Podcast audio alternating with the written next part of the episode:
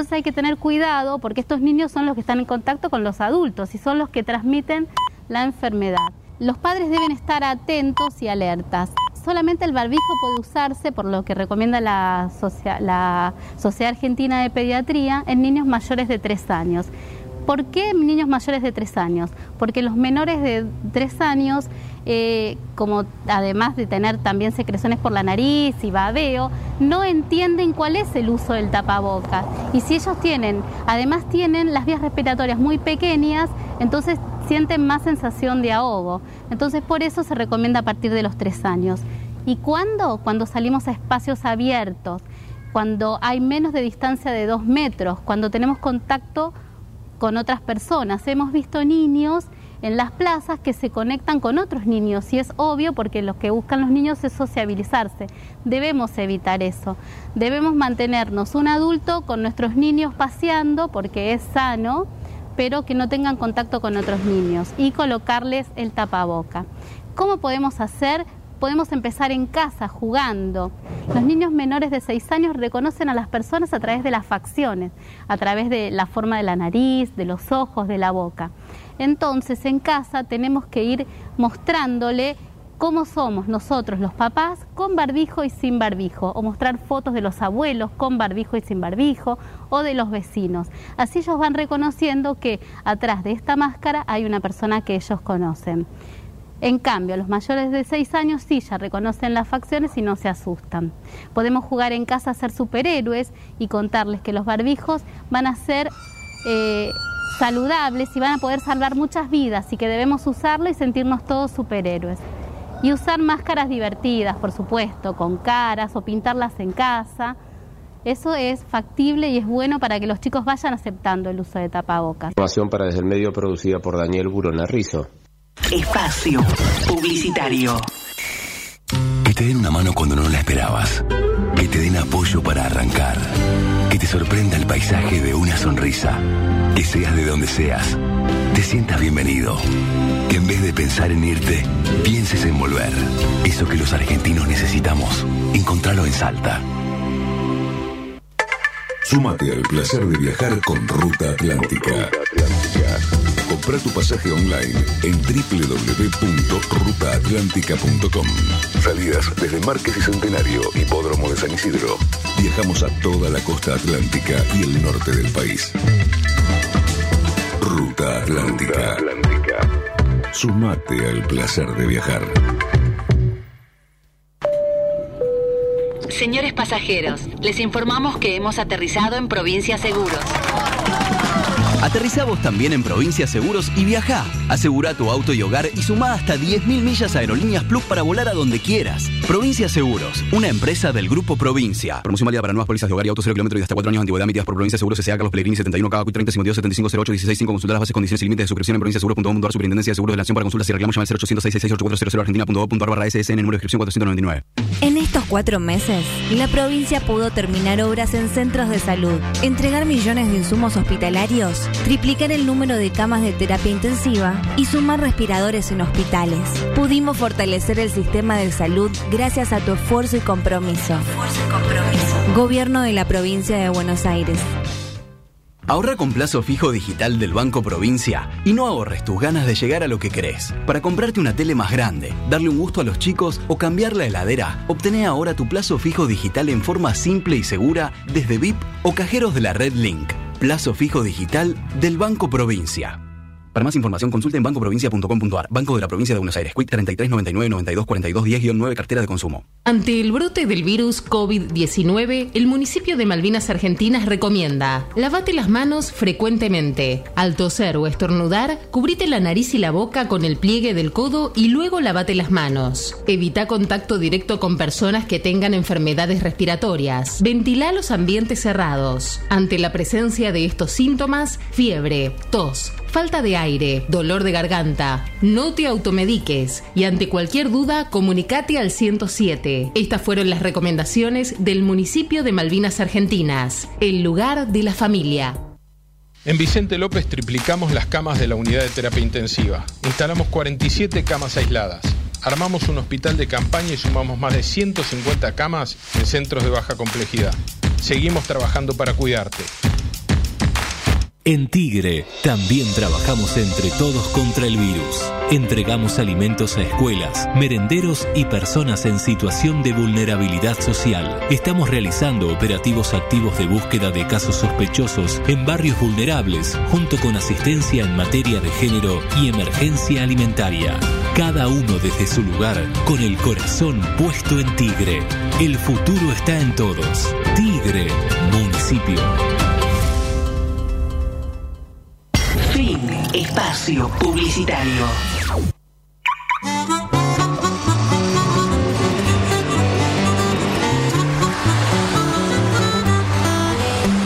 De regreso al norte. Te recibimos con música y palabras. Noticias. Radio en vivo. Estás en Symphony. 91.3. La radio que marca el norte.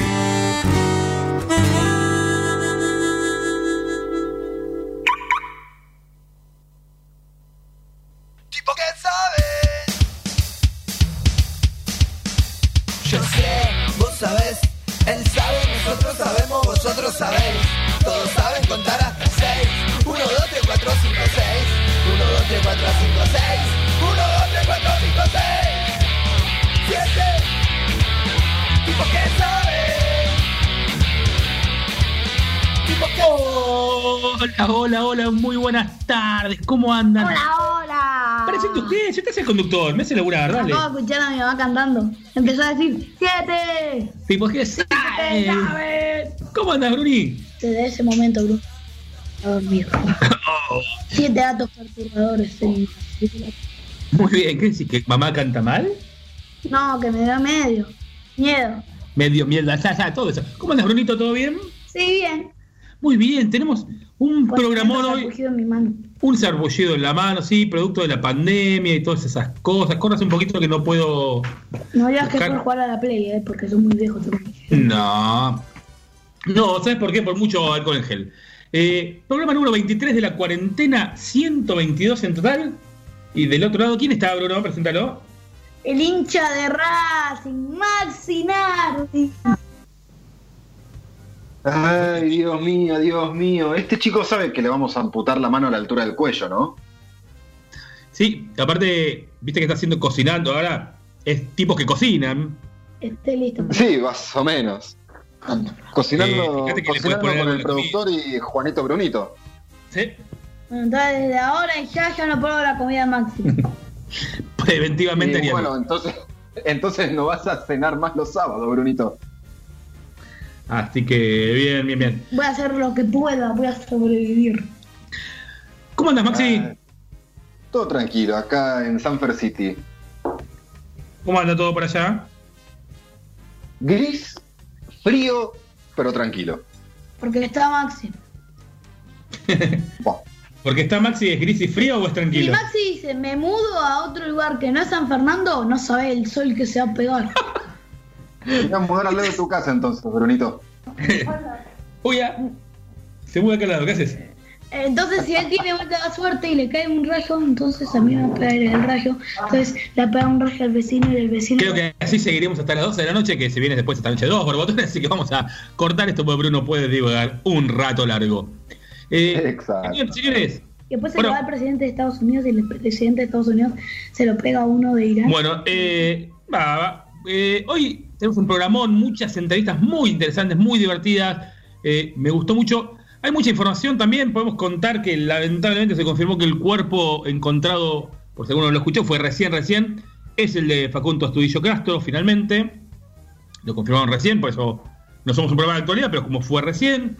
Nada, la burbuja de Boca tendría 14 jugadores contagiados y 5 integrantes del cuerpo técnico. Y la Comebol quiere que se juegue igual, unos genios. En River van a ser hisopados, pero Siempre por van a ser. Ah, una cosa increíble. Así que, Brunete, el tema de hoy, para tu actitud libre, para que lo vayan pensando los dos, tu actitud cuando en la cuarentena no hay wifi. No me lo diga ahora. No me, lo, no me lo diga ahora. Lo que me tiene que decir ahora, Brunito, son las vías de la- Ah, Así se dice, las La vías de comunicación. Otra vez. Lo que me tiene que decir Brunito son las vías de comunicación. Bruno lo va a hacer de vuelta, con ojos cerrados. Instagram, Bruno. Tipos que saben. ¿Y el arroba, cómo es de TikTok? Bruno Isosales. Se lo voy a hacer salteado. ¿Cómo es el Facebook? Facebook.com barra tipos que saben. Ahora sí el Spotify. Tipos que saben. ¿Tenemos eh, canal de YouTube? Tipos que saben, ok. Muy bien. ¿Y de Twitter hay usuario? Sí, tipos que saben. Muy bien. ¿Y el teléfono fijo cómo es? Eh, 4732-1122. ¿Y la web de la radio? En la página... La web, la web. www. www. ¡Ah! www.f.fm913.info. Sí, sí. ¿Y el redondito, a ver cómo se llama ese? El WhatsApp. ¿Cómo es? 15380530. 3020. Muy bien, Brunete. Arrancamos con la primera entrevista, ¿te parece, Maxi, de hoy? Vale, me parece perfecto. Hoy me mandó mensaje, quedó encantada. Realmente le mandamos un beso gigante a la subsecretaria de Cultura aquí de nuestro municipio de San Isidro, Eleonora Jauregui Berry.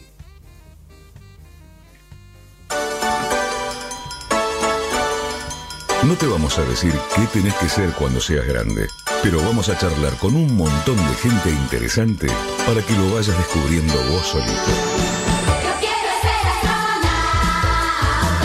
Yo quiero ser en TQS.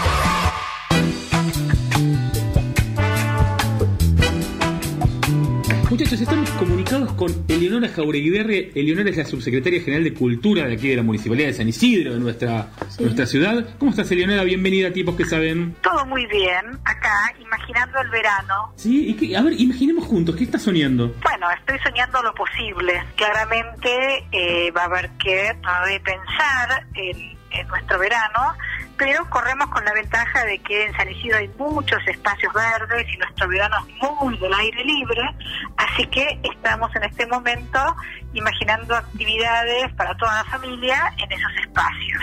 Qué lindo que está quedando el puerto, ¿eh? toda la parte nueva está buenísima. Sí, sí, sí, bueno, falta todavía mucho, pero bueno, fue interrumpido por esta pandemia también, ¿no? Pero bueno, estamos ya trabajando en, en, una programación posible que básicamente creo que va a involucrar a, a la más, digamos, a la, a, a, la disciplina artística que más tiene que ver con el encuentro eh, y la presencia, que es el teatro. Así que por, ese, por esos lados estamos pensando. Contá con nosotros si querés hacer radio para los chicos. Ahí estamos, ¿eh? Bueno. ¿Cómo eras de chiquita? ¿Qué querías hacer cuando fueras grande? Ah, qué linda pregunta. Cuando era chiquita era un terremoto y era una salvaje total. No. Y me pasaba la vida arriba de los árboles y metiéndole la mano hasta la garganta a los perros y andando a caballo y tenía las manos rotas de tanto, ¿viste cuando, cuando en la pileta te terminas todo con, con los dedos sangrientos de tanto saltar? Eh, el pelo enredado, eh, ampollas en los hombros y mi mamá estaba tan horrorizada con la nena que tenía que me mandó a una profesora de gimnasia para que aprendiera a caminar como una señorita. Mira, hoy tu ¿Te mamá te ve, el personaje? te- tu mamá te ve en un evento de cultura y no lo puede creer, ¿no? mi mamá, mi mamá nada le alcanza, no sabes lo que es mi mamá. Pero sí, mi mamá es una, una persona muy elegante y muy femenina. Eh, no digo que yo no lo sea, pero lo que te digo es que cuando vio a su hija mayor con este grado de eh, amor por la naturaleza y con este grado de salvajismo, realmente se preocupó. Jamás pensó que ibas a ser subsecretaria de Cultura y hablar muy bien.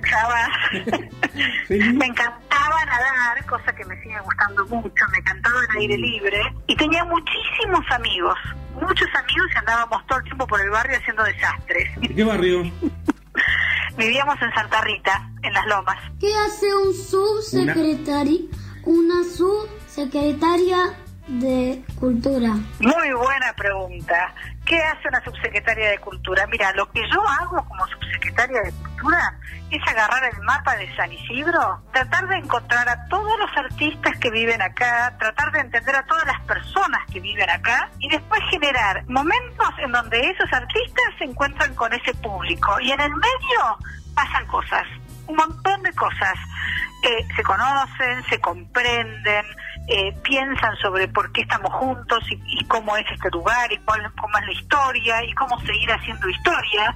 Es un trabajo muy dedicado. Y otra de las cosas que, que hago como subsecretaria de Cultura es educar, educar un montón a todo este enorme público en muy diferentes artes, en música, en pintura, eh, en teatro y también eh, trabajar en los museos, que tienen muchas cosas, que tienen muchos objetos, pero sobre todo yo siempre digo que los museos son ideas, o sea, son, son como grandes lugares en donde uno va a pensar cosas.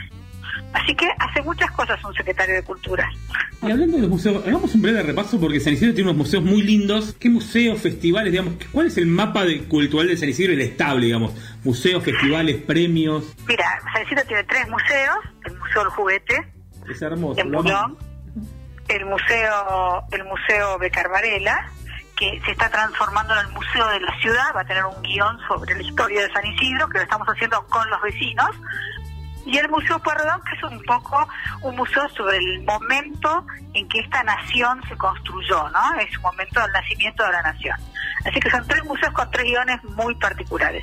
Después tenemos una temporada de festivales que empieza en el verano, con el Festival de Verano, sigue con el Carnaval, Festival de Música Clásica, el de Literatura, la Literatura en el Río, Vacaciones de Invierno, Jazz, eh, Cine y Música, Bocas Abiertas, ¿no? Cada mes tiene un festival el CONEX, o sea, ese festival tiene aparte como un público que es un target. Después tenemos siete casas de cultura en los barrios, en donde damos cursos, y la Casa de la Juventud, en donde damos cursos gratuitos para menores de 35. Y también tenemos tres premios que adoramos, y son los tres premios, tienen la misma idea, que es premio al- al- al trabajo del artista. No, no premio al cuadro terminado, sino premio a, a un premio en obra. Uno es de artes visuales, que es el Kenneth Campbell, el otro es de literatura, que es el Música Lainer, y el tercero es de música, de rock y pop, que se llama San Isidro Te Escucha. Así que, digamos, y, ah, y me olvidé de decirte que tenemos además los dos festivales de arte que son Puertas del Bajo y Puertas Adentro, ¿no? Los festivales de... todos esos nosotros. Y nombraste las casas de la cultura, déjame mandarle un beso a mi amigo Martín Benítez de aquí de, de Beca del Pelo. Sí, El pelo es un amigazo, pero amigo, nuestros chicos hacen básquet juntos. ¿Por qué quisiste estudiar psicolo- so- sociología? ¿Cómo eras como alumna? buenísima. Era buenísima alumna y era una traga total. La verdad es que es que yo to- yo toda la vida estudié mucho y la verdad es que lo estudié con mucho mucho placer. Mucho placer y sigo estudiando mucho.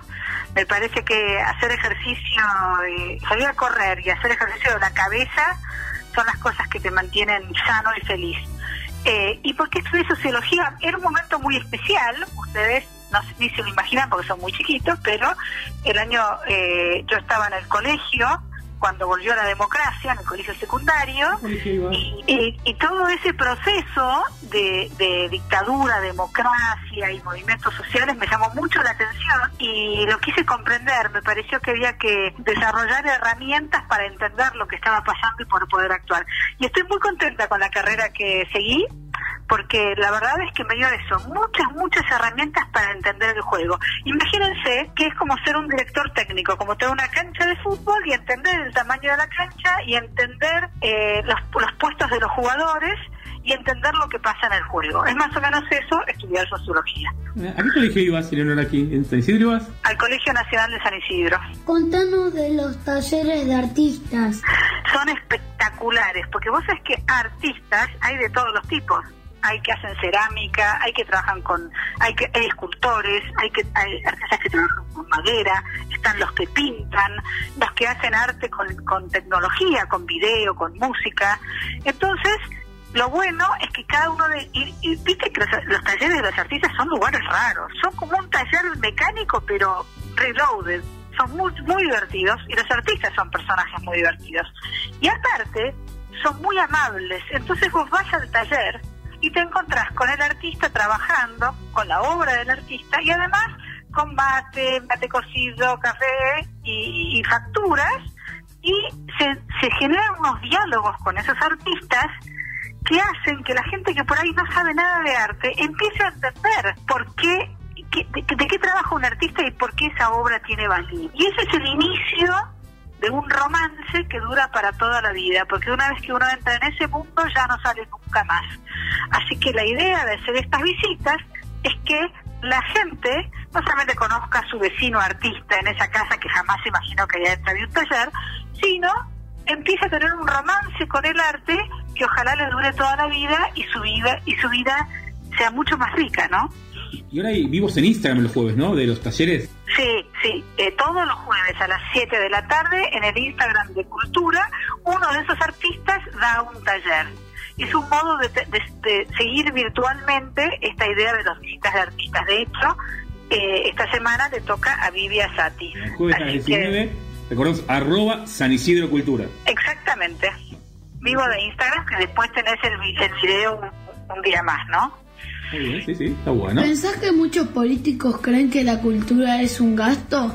¿Por qué es importante invertir, invertir en cultura? Uf, qué preguntas me están haciendo estos chicos. punzantes, ¿eh? Mira, yo creo que la gran mayoría de los políticos no entienden lo que es la cultura. Creen que es un gasto porque no la comprenden. Como no entienden lo que es, no entienden sus posibilidades. Eso tiene que ver, creo que también con un sistema educativo, con políticos que no están sensibilizados ni conocen la cultura. Algunos son muy brutos y otros no lo son, en general no la comprenden. Puede ser que tenga que ver con el sistema educativo que, que le, le- le explica muy mal y no, y no les permite desarrollar la sensibilidad, pero también tiene que ver, y es responsabilidad nuestra de los gestores culturales, que no le hablamos a los políticos en sencillito, sin dar vueltas y sin hablar en, en- en culturoso, para explicarles cuál es el valor de la cultura, que es la segunda pregunta que me hiciste. ¿Y cuál es el valor de la cultura? El valor principal de la cultura para un político debiera ser que los pueblos cultos son pueblos que tienen capacidad de crítica, o sea, no se comen cualquier discurso porque tienen el oído finito. Y por otro lado, son pueblos que aprenden a convivir.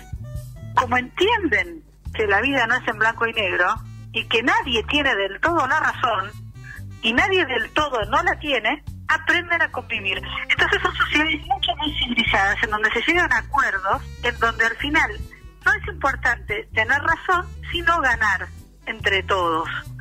Y me parece que ese es un valor, ese solo valor vale para que se invierta un montón de plata en cultura. Además de eso, la cultura hoy en todas nuestras sociedades, en la Argentina, un montón, y ni te cuento en Europa o en Estados Unidos, es un gran motor económico. Emplea a mucha gente, genera mucha riqueza y le agrega mucho valor al turismo. Así que me parece que además es un- hay un gran argumento de ganancia económica en apoyar la cultura. ¿Cómo ves que vas va a hacer el trabajo de las cosas de cultura, de las casas de cultura con la nueva normalidad? Bueno, es, estamos haciendo lo que se llaman protocolos, o sea, estamos según cada uno de nuestros espacios imaginándonos cuánta gente va a entrar en cada lugar para respetar el, distanciana- el distanciamiento. Y en los espacios eh, al aire libre lo mismo. ¿No? Como, fíjate, por ejemplo, una familia conviviente podría estar toda junta, sentadita en un espectáculo al aire libre, después a distancia, de mínima de dos metros y una pareja y así sucesivamente. Todo eso lo estamos escribiendo. Nosotros tenemos la suerte, por ejemplo, en nuestros museos que tienen enormes jardines. Entonces, suponete que venga mucha gente a visitar el, el- el museo, podemos generar como turnos para entrar en las salas, pero esa gente, en cambio de quedarse afuera haciendo cola y aburriéndose, podría estar disfrutando de los enormes jardines preciosísimos que tenemos. Así que estamos en este momento escribiendo ese protocolo en cada uno de nuestros espacios. ¿Y cómo es el desarrollo de eventos a, a corto plazo? Que es imposible, pero a mediano plazo hablamos de puertas del bajo, puertas adentro, puertas abiertas, bocas abiertas. Mismo la, la palusa que se desarrolla en nuestro distrito. ¿Cómo ves que se pueden llegar a hacer eventos cuando se pueda? Cuando se pueda va a ser que, digamos, eh, va a haber vacuna o va a haber, digamos, una, eh, una- un contagio comunitario tan grande que ya eh, la enfermedad va a tender a desaparecer. En ese momento va a volver eh, la Lollapalooza. Nosotros estamos calculando que los eventos masivos van a volver a existir después de las vacaciones de invierno del año que viene. Recién ahí, cuando ya, si, si estos, digamos, si las previsiones de la vacuna, etcétera, etcétera, se, se terminan confirmando, yo creo que en ese momento va a volver. Y hay que ver si la gente quiere volver, si la gente se anima, ¿no? Eh, eh, tampoco vas a, a ver, la cultura es, que disfrute, tampoco a, a- sufrir. Y la verdad es que han surgido muchas cosas eh, que tienen que ver con la virtualidad, que no es lo mismo. Pero bueno, digamos, eh, yo creo que la humanidad ha tenido siempre crisis de este tipo y siempre las cosas han, viste, han, han progresado de algún modo. Entonces no hay que estar como con las antenas muy paradas, ¿no? Pero, pero bueno, estamos en esas cosas, pensando en esos términos. ¿Cómo se les ocurrió hacer un autocine y cómo están funcionando? Bueno, el autocine existía cuando yo era chica. Me acuerdo que mi mamá nos ponía pijamas a todos y nos tiraba atrás del auto y nos llevaba al autocine los domingos a la noche. Algo inolvidable. Mi papá tenía camioneta y íbamos acostados en un colchón atrás. Era genial. Ah, mucho mejor. Pero ¿cómo, cómo se les volvió? ¿Cómo, cómo resurgió ahora? Bueno, en realidad resurgió, eh, eh, digamos, el autocine de San Juan primero es en el, en el, en el estacionamiento de Malois frente al río. Nosotros tenemos de película y se le ocurrió a, eh, al, al dueño de Malois que estaba tratando de encontrar algún modo seguro de seguir trabajando y seguir facturando. Este autocine en particular además tiene delivery, viste que por WhatsApp pedís comida. Ya eh, estaban, digamos, los proveedores de pantallas con camioncitos, pantallas de LED, ya estaban también ofreciendo sus servicios. Entonces, bueno, él lo que hizo fue armar el negocio y proponerle al municipio un protocolo para autorizar su negocio. Y el intendente decidió que desde el punto de vista del protocolo era muy seguro y por otro lado que la gente en San Isidro realmente necesitaba salir a hacer algo, salir de distrito y salir de la casa. Realmente todos estos meses de encierro son un desafío a la salud mental de la gente, ¿no? Entonces, bueno, así fue que nació el autocine. Pero bueno, nosotros teníamos el bicicine, que seguramente este año va a volver a ocurrir con el distanciamiento social, que era muy cerquito de ahí, que era justamente la propuesta de la ciudad eh, sustentable de ir en bici y, y a ver una película en la playa con la luna en el verano. Yo creo que ese bicicine también fue inspiración para el autocine. ¿Qué mensaje le querés, les querés, le querés dar a los chicos de San Isidro que están en sus casas hace mucho? ¿Qué les qué mensaje? Que aprovechen a jugar. Y a veces jugar eh, no tiene que ver con juguetes caros ni con consolas. Tiene que ver con la imaginación. Mira, acá vos dijiste jugar y me estaban haciendo señas y vos dijiste las consolas. A nosotros, a mí, las- a mí las consolas me gustan mucho, pero quiero decir que, por ejemplo, nosotros tenemos un programa fantástico del Museo del Juguete que se llama Mensaje en una botella. Entonces los chicos que no pueden verse ahora porque están aislados en sus casas, a través de nuestro Instagram y a través de los mails del museo se mandan mensajes de a qué jugar. Entonces, por ejemplo, los chicos eh, el otro día unos chicos le contaban a, a los chicos del éter, a los que lo escucharan, eh, que se habían hecho una casita con sábanas en el medio del living y que estaban durmiendo en una choza que se habían hecho. Yo también lo quería hacer. Una vez yo lo hice, pero por una tarea y le dije, ¿lo puedo dejar acá y yo duermo acá? ¿Cuánto no, tiempo? pero va a venir mi perro. Y ¿Cuánto tiempo tuvimos una carpa en el dormitorio? Bueno, por eso, todos esos juegos que nosotros cuando éramos chicos jugábamos a rabiar, son geniales, son geniales. Y a veces no los hacemos porque tenemos tantas actividades, vamos todos al colegio, jugamos, vamos al club el fin de semana. Bueno, es, es como si estuviéramos de vacaciones, es el momento para jugar esas cosas. Y después hay otros regalos, esto lo hizo el Museo de Carvarela, hay regalos que no se compran pero no tienen precio, ¿no? Pasar tiempo con tu mamá y tu papá, eh, ver una película juntos. Que la-. Claro, bueno, pero yo tengo hijos re grandes ya y, y bueno, y nada, están acá en casa trabajando y estudiando. Y para mí fue un regalo, un regalo eh, impensado, es pasar tiempo con ellos como cuando eran chiquitos y para ellos también, a ellos también les gustó ese programa. Entonces, lo que yo, eh, mi mensaje es, hay que tratar de ver, sin, sin escaparle al problema, hay que tratar de ver la cosa linda, cuáles son los objetivos y las cosas lindas que tiene esto y las posibilidades que se van abriendo. Luna, te agradecemos muchísimo estar con nosotros. Nos gustaría que vengas cuando podamos volver a los estudios. Quiero conocer a esos dos chicos, che, que preguntan también. Obvio, nos encantaría. Eh, ¿Cómo se- te gustaría que te recuerde, que se recuerde tu gestión? Una vez eh, un, un restaurador me dijo que, nos- que nuestra gestión se había convertido en el alma de San Isidro.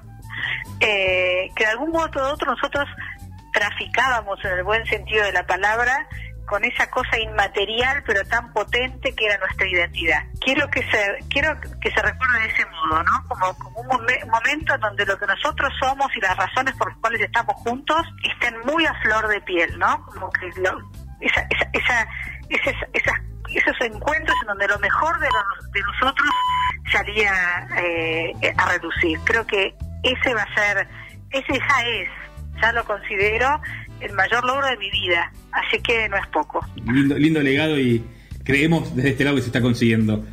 Eleonora, bueno, nos vamos a conocer, si no tengas dudas. Contá con nosotros para lo que quieras, nos encanta difundir la cultura de nuestro municipio. Y chicos, Eleonora es socióloga, es la subsecretaria de Cultura y a partir de ahora, ¿de qué se recibió? Del tipo que sabe. Qué lindo. Gracias, chicos. Muchísimas gracias. Muchísimas gracias a vos por estar con nosotros.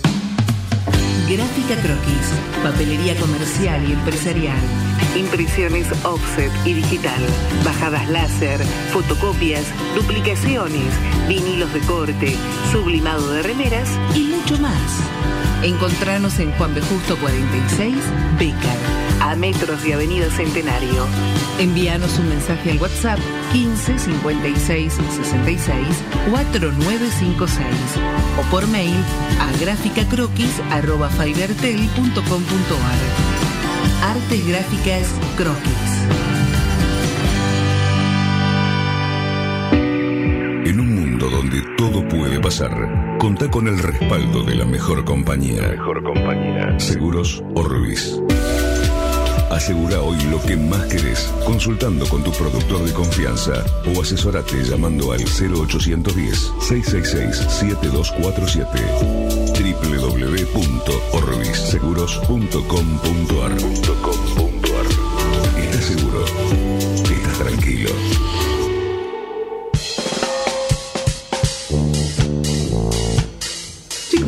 una nota que teníamos hace rato ganas de hacer porque la escuchamos siempre, nos gusta, nos divierte. Estamos hablando con Costita. ¿Cómo estás, Costi? Bienvenida a Tipos que Saben. Hola, tipos que saben, ¿cómo andan los tipos que saben? Bien. ¿Bien? ¿Y de qué saben? ¿De qué saben? ¿De qué sabes? Videojuegos. De videojuegos. Ellos saben de todo. Claramente el nombre es por ellos, no, no por mí. No, claro, pero me pueden explicar a mí porque cuando yo era chica, como nuestro regalo así aspiracional, lo que todos queríamos tener era un lo que se llamaba Family Game. Lo conozco, yo ya lo jugué por un amigo. ¿Jugaste el Family Game que yo jugaba de chica? ¿Es lo mismo que ustedes juegan ahora con la Play o no? Más o menos. Hay un documental que el otro día vimos juntos con Bruno de cómo se creó el Family Game. Y la Nintendo. Sí, está muy bueno. ¿Cómo era de chiquita? ¿Qué quería hacer cuando fuera grande? Cuando quería ser, cuando era chiquita, eh, yo quería ser vendedora. Quería vender eh, eh, eh, muñecas eh, como la Barbie, muñecas articulares, decían. Y eso era. Lo único que había un juego cuando yo era chica que decía, eh, buenos días señoría, manda tiene black y decía, ¿qué oficio le pondremos? Y todos los nenes y las nenas decían veterinario, médico, astronauta. Y yo decía siempre lo mismo. Yo decía, vendedora de muñecas articulares, no me importaba otra cosa. ¿Y cómo eras vos? Yo era muy solitaria, muy solitaria, tenía un mundo muy mío, muy grande, muy inmenso, y fui muy feliz, muy feliz en mi mundo, con mi mambo, con mis creaciones, con mis cosas. Yo miraba todo el día televisión, algo que no está bien, pero miraba todo el día televisión. y, o sea, iba a la escuela, claro, me encantaba la escuela, pero después yo llegaba a mi casa y luego lo que hacía era mirar la tele. Mi mamá trabajaba mucho, mi mamá, mamá siempre trabajó mucho, entonces eh, no podía hacer eh, ejercer el control sobre el, sobre lo que yo hacía ni lo que yo veía. Entonces, antes eh, no, no existía el cable, o si existía en mi casa no teníamos, pero yo entonces veíamos televisión abierta y a la tarde daban telenovelas y había una sola horita de dibujos animados que daban en Córdoba, daban el show de Bugs Bunny y yo me volvía loca porque amamos, bueno, amo el día de hoy a Bugs Bunny. Nada me hace reír más en el mundo. Sí, y vos como alumno en la escuela. ¿Cómo eras en la escuela? Ah, buenísima era. Ah, yo era como como no que como yo quería que me quisieran, yo estudiaba para ser la mejor siempre. Y me sigue pasando al día de hoy. No, no está tan bueno, ¿eh? Porque te, te- tenés mucha exigencia. Porque el- eh, y claro, porque el afecto se siente o no se siente. Nadie te va a querer más o menos por cómo estudiar. Eh, pero bueno, yo trataba de buscar mi lugar en el mundo y yo decía, si yo soy bueno y si yo estudio, me van a querer. Y mm, después entendí que el, el afecto tenía que ir por otro lado. Pero siempre era re buen estudiante. ¿Te hacían bullying en el colegio? Sí, pero yo soy de una época donde todos nos hacíamos bullying y estaba institucionalizado y estaba mm, nadie se metía, o sea, nosotros era era otra generación, era otro mundo. No había teléfonos en las casas todavía cuando yo era chica, no había teléfonos, había, había un teléfono público en un barrio que yo vivía y había que caminar unas cuadras y esperar. Era otro universo de verdad, chicos y, y se ejercía el bullying desde todos lados, desde la televisión, desde los medios de comunicación, y nadie decía nada, y en la escuela también, pero nadie se metía, no es como ahora que ustedes pueden y está bien que lo hagan. Para nosotros era normal reírnos de alguna persona por su condición física, por su color de pelo, por los anteojos, por los dientes. Yo era chiquita y me acuerdo que tenía los dientes muy grandes y yo ya era, yo ya tenía mucho sobrepeso también. Entonces sí, a mí me decían de todo porque tenía los dientes grandes y usaba aparatos y porque era gorda y porque no sé, se ve que después me, me, aclaré con el tiempo, pero tenía como la piel más oscura cuando era chiquita yo. Entonces, eh, pero así como a mí me lo hacían, yo también lo hacía. Yo no era una víctima, yo de víctima me pasé a ser victimaria también. Y eso eh, es un sistema que hay que erradicar de la de, de la escuela y del y del porque ahora si no lo hacen por la escuela lo hacen por redes. Sí, realmente es algo que como papá Uri se preocupa bastante y, por suerte ya no es normal, como decís vos, y llama la atención. no. Claro, ahora llama la atención desde cualquier lugar, pero porque hasta un hasta hasta hasta un infante se lo plantea, de, ¿por qué me dicen esto? Pero para nosotros no, era como bueno, es lo que nada, o sea, yo me acuerdo que nosotros eh, de un hogar de, de- gente muy laburante y yo no tenía, no sé, no, la verdad que al día de hoy no sé yo si no exi- si no había o qué, pero yo tenía un solo pantalón y me acuerdo que era color mostaza y yo odiaba ese coso color mostaza y para mí castigo de Dios que tenía que ir a la escuela. Bueno, viste, el pantalón de salir, el buzo de salir, el buzo de... y ya está. Era el de y ya está, y no podías usar lo que usabas en tu casa para salir. ¿Qué te ocurría? no te dejaban, niño distinto, qué sé yo, parece que estamos hablando de que somos de otro planeta, pero Acá me están no sé. casi parte, digo. Claro, pero era, era así, o sea, nosotros teníamos una ropita para salir, un par de zapatos para salir, y entonces yo me acuerdo que para ir a la escuela yo usaba un guardapolvo que era celeste, porque iba a un colegio que se llamaba San José, y yo abajo de ese ¿sabes? guardapolvo celeste me tenía que poner un jogging color mostaza, no había cosa más horrible que ese coso color mostaza. Y me acuerdo que me cargaban, porque me decían, siempre tenés el mismo, porque claro, como, como no teníamos, no sé si era falta de guita, porque mi mamá era costurera, mientras lo estoy diciendo lo pienso, pero bueno, no consumíamos como consume la sociedad ahora. ¿Cómo fue tu paso a Buenos Aires? ¿Te fue, te fue muy difícil adaptarte? Sí, sí, para mí fue terrible, pero bueno, lo agradezco, eh, porque mm, vos imaginate que yo no mm, sabía manejarme, qué sé yo, porque era era de Córdoba, tampoco es, que era una ciudad tan pequeña, pero nada, yo quería ir al obelisco y aparecía en Chacarita, con la única guita que tenía. Era caminar o caminar, y bueno, te hace el cuento, me acuerdo una vez que mi hermano me mi hermano me, me dio mucha plata. Ahora pienso que no sería tanta plata, pero para ese momento para mí era una fortuna. Mi hermano me dio plata para pagar los impuestos, yo tenía que pagar los impuestos y a las tres cuadras me robaron, ¿viste? Hace 20 años era, era, la inseguridad era, pero no como ahora, claro.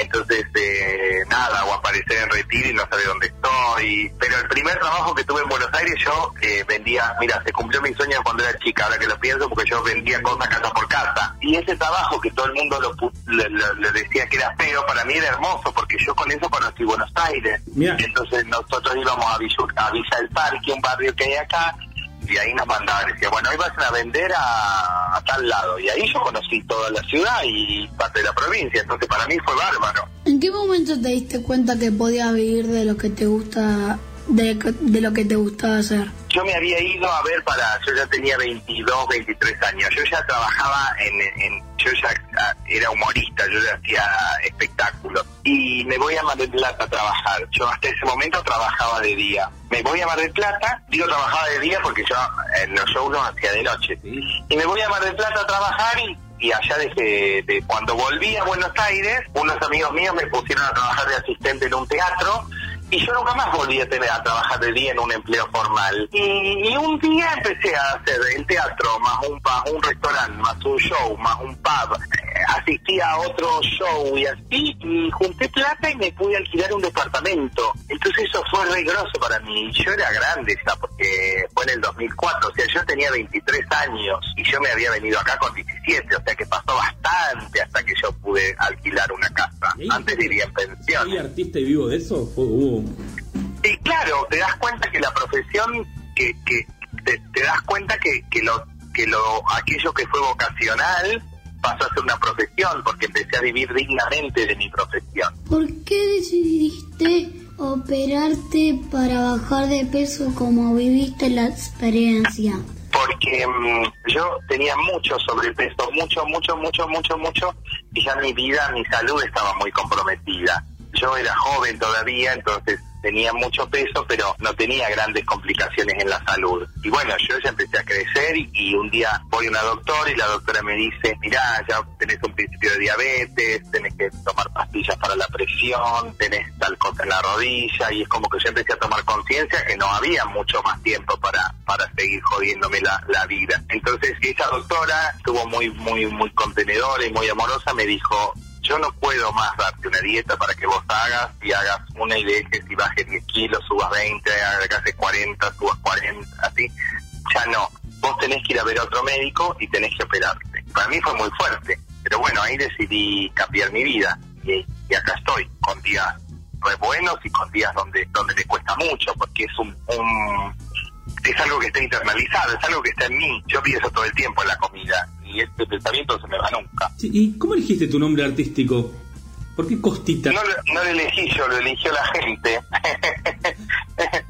Cuando yo entré a trabajar en la radio, Santiago me, me, empieza a decir Costa, Costa, Costa, Costa. Y la gente empezó a llamar por teléfono y empezó a decir Costita, Costita, Costita, Costita, Costita. Y ahí quedó. Y es muy malo en la profesión que la gente te ponga un nombre. Por eso a mí muchas veces me hacen notas y me dicen, ¿por qué no te cambias tu nombre? Por, yo nunca me voy a cambiar mi nombre porque me puso la gente. ¿Qué otra cosa quieres? Es fuertísimo lo que te estoy contando. ¿Qué te dicen tus amigos? Mis amigos como me dijeron toda la vida, la gorda, como toda la vida, si eso no cambia. No, pero el apodo. No. Contanos de tu trabajo en el Club del Moro. ¿Te gusta hacer radio? Estos días, ayer la radio cumplió 100 años. Ayer ayer. La radio para mí es una compañía que tuve toda la vida. La radio es mi primera canción, mi primera música. Son las horas de trabajo de mi mamá en la máquina de coser, porque mm, mi vieja siempre se levantó antes de que saliera el sol para laburar y lo primero que prendí en el taller era la radio. Y, y de alguna manera yo, yo entré a la radio como por accidente o por no sé qué. Yo entré reemplazando a Lizzie por tres meses y me quedé seis años. Y a mí la radio verdaderamente es lo que me ha cambiado la vida, porque hasta para operarme me sirvió. Porque yo trabajando en la radio me di cuenta que ya no necesitaba más un cuerpo tan grande para hacer humor y para un montón de cosas. Nada, trabajar en un programa tan escuchado es una responsabilidad, es una alegría. Vos eh, nunca te, nunca sabés hasta hasta dónde hasta dónde llega lo lo tuyo, es una multiplicación de cosas buenas, es una alegría. ¿Cómo es hacer, ser graciosa o inteligente a las 6 de la mañana? Sí, porque yo me levanto a las 5, por lo menos tengo ese changüí de una hora de despertarme.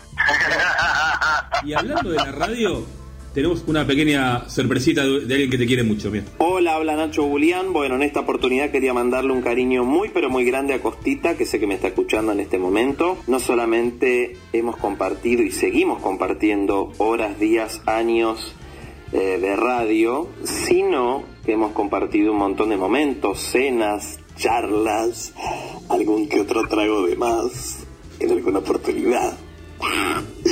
Eh, me gustaría saber qué le queda por cumplir en su vida, no solamente en lo laboral, sino en lo personal. ¿Hay algo que te queda por cumplir, Costita? Más allá de que ahora vas a estudiar. Y mira, eh, Está re loco esto. Un genio nuestro amigo Nachito Burián, que lo tuvimos hace un tiempito acá. lindo Nacho, es tan buena gente, tan talentoso, Nacho es adorable, Nacho es un gran compañero, un gran artista, tan, no es poco, porque si uno dice, ay, buena gente, tiene que ser buen artista, no buena gente, pero Nacho se dan esas combinaciones, es un tipo que es buen tipo y es un buen artista, entonces siempre está... Eh, siempre es lindo verlo y es lindo trabajar con él. Súper generoso. Bueno, Nacho, un poco que preguntaban qué significa la radio para mí. Yo cuando empecé a trabajar y Nacho me empieza a imitar, yo no me daba cuenta que mi voz era así. Obviamente que él lo exagera y todo y hace hum- humor con esto, pero es lindo, es lindo Nacho. Nacho es una... ¿Qué, qué quieres hacer? Te preguntó Nacho. eh, quiero tener una casa que tenga un patio, que tenga un perro, que tenga una gruta de la Virgen de Lourdes. quiero conocer Grecia, quiero hacer teatro y quiero hacer gira en todo el país, como hacían los cómicos antes, que agarraban una valijita y iban todos los días a un pueblo distinto, y no mucho más. bueno, no es poco igual todo lo que te conté. ¿Y qué vas a estudiar? Te decía Nacho. Estoy estudiando comunicación. Me encaga esa, me encanta. ¿Te divierte estar en corta por Lozano? ¿Cómo te llevas con la exposición que da la tele? La, la tele es un, es un arma, eh, hay que saber llevarla. Yo todavía, todavía, todavía de a poco voy buscando y encontrando mi lugar. Es difícil, es un programa que está muy instalado, que la gente lo ve mucho, tiene mucha repercusión, tenemos un público muy fiel. Eh, lo que pasa es que yo me tengo que aprender a, mm, a callar un poquito más la voz. Sí. a veces digo cosas muy incorrectas y la televisión tiene otros intereses. Yo estoy acostumbrada a decir lo que tengo ganas y a veces en la tele no cae bien. Pero me encanta trabajar ahí y me encanta trabajar con Vero y todos los tardes es un aprendizaje y es genial. A ver si te gusta trabajar con este tipo también, que es un amigo que me ha ayudado cuando yo hizo tele. Grabábamos junto con él. ¿Cómo estás? Bueno, eh, creo que ya has reconocido mi voz. Si no lo has reconocido, te voy a dar algunos segundos. Contarte que hemos pasado muchos momentos lindos juntos y que cuando no te conocía y solo te veía por la tele, veía y sentía lo que transmitías con tus palabras, con lo que decías y ya se veía y yo veía que eras una gran persona. Y cuando te conocí por primera vez, personalmente lo confirmé y, te quiero decir, Costi, que sos una excelente, excelente mujer y una excelente profesional y te quiero agradecer por, por siempre estar presente. Soy Ever, te mando un beso grande y pregúntale, por favor, Ale, a través de tu radio, a través de tu programa, qué es lo que quiere que le cocine, qué es lo que quiere comer, que esa es una invitación pendiente que después la voy a llevar a Ñatuya, mi ciudad, pero cuál es la comida que yo le tengo que preparar a ella y que próximamente la voy a invitar y, y le voy a hacer para que disfrute de esa rica comida. A vos también. A mí me lo prometí hace 10 años, Ever.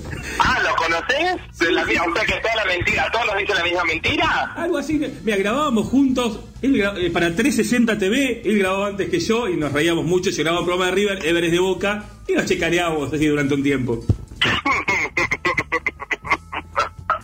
Me prende la comida. ¿Qué, qué se le pide de comer a Ever en la niña tuya? Empanadas árabes. Dale. Eh, no, es que eso es lo que él me prometió desde que lo conozco. Así que te prometió, bueno, ya, ya lo vamos a agarrar, ya, ya lo vamos a ir a visitar.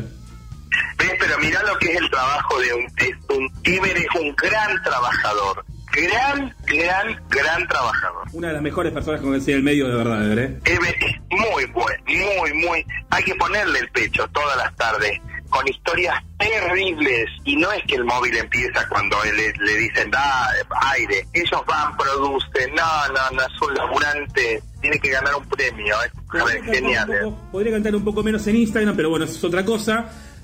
Uy, un día que me fumé un recital entero yo, porque que no hace, viste que... Sí, y esas notas raras que hace Ever, y esta es la tercera sorpresa que tenemos para vos, muchas son culpas de esta señorita. Todos, bueno, yo soy Connie, soy productora del programa de Vero Lozano en Telefe en el que trabaja Costi, así que somos compañeras.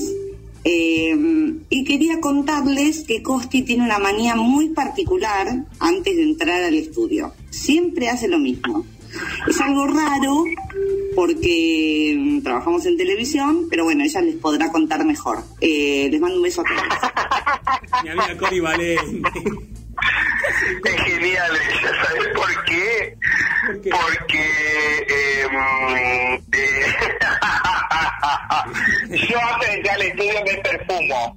Sí, me dice, está loca, si eso sale por tele, me decía después. No importa, algún día, algún, a ver, ¿quién a decir que íbamos a- a- a vivir en la modernidad que vivimos? Yo nací, no había teléfono en las casas. A ver, algún día se va a inventar la televisión que se sienta y yo voy a ser la pionera. Ya estás ahí, Costi.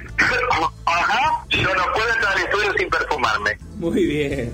Che, contanos de teatro en auto. ¿Qué, qué es lo que vas a hacer ahora? Ah, es divino. Es em, teatro en auto, es em, de. Vamos a hacer em, así. La gente va a estar en el escenario. ah, No, mejor dicho, nosotros vamos a estar en el escenario y, mm, y mm, nosotros estamos en el escenario y la gente está en el auto. La gente está en el auto. Claro, entonces, eh, claro, va a ser ahí en el, en el coso de. En el autocine de, de Mayu, de Escobar. En el autocine de Escobar. Ah, Sí, va a ser en el autocine de Escobar. Lo que tiene de novedoso es que la gente va a poder salir. O sea, que, que nosotros, como te decía, vamos a estar en el escenario y la gente va a estar en el auto. Entonces, van a salir, van a ver artistas, van a... Está bueno, es una nueva manera de comunicarnos con la gente, ¿viste? Eh, es raro, es raro. Primero entran cinco personas por auto, es económico porque sale, sale, si van cinco son 200 pesos cada uno y bueno, y, como salida, después de estar cinco meses, casi seis encerrados, eh, va a ser interesante para todos. Vamos a tirar la data. 5 de septiembre, Autocine Italia en Mashwitz. 2030. Sí, en Mashwitz. Costi, Nito Artaza, Cecilia Milone. Arroba tu entrada. Consiguen la entrada. Ya está. Ahí vamos, sí, bueno, ojalá puedan venir. Ojalá, dale. Seguramente. ¿Qué le dirías a un chico que lo burlan por hacer lo que le gusta? El problema no es lo que te dice el otro.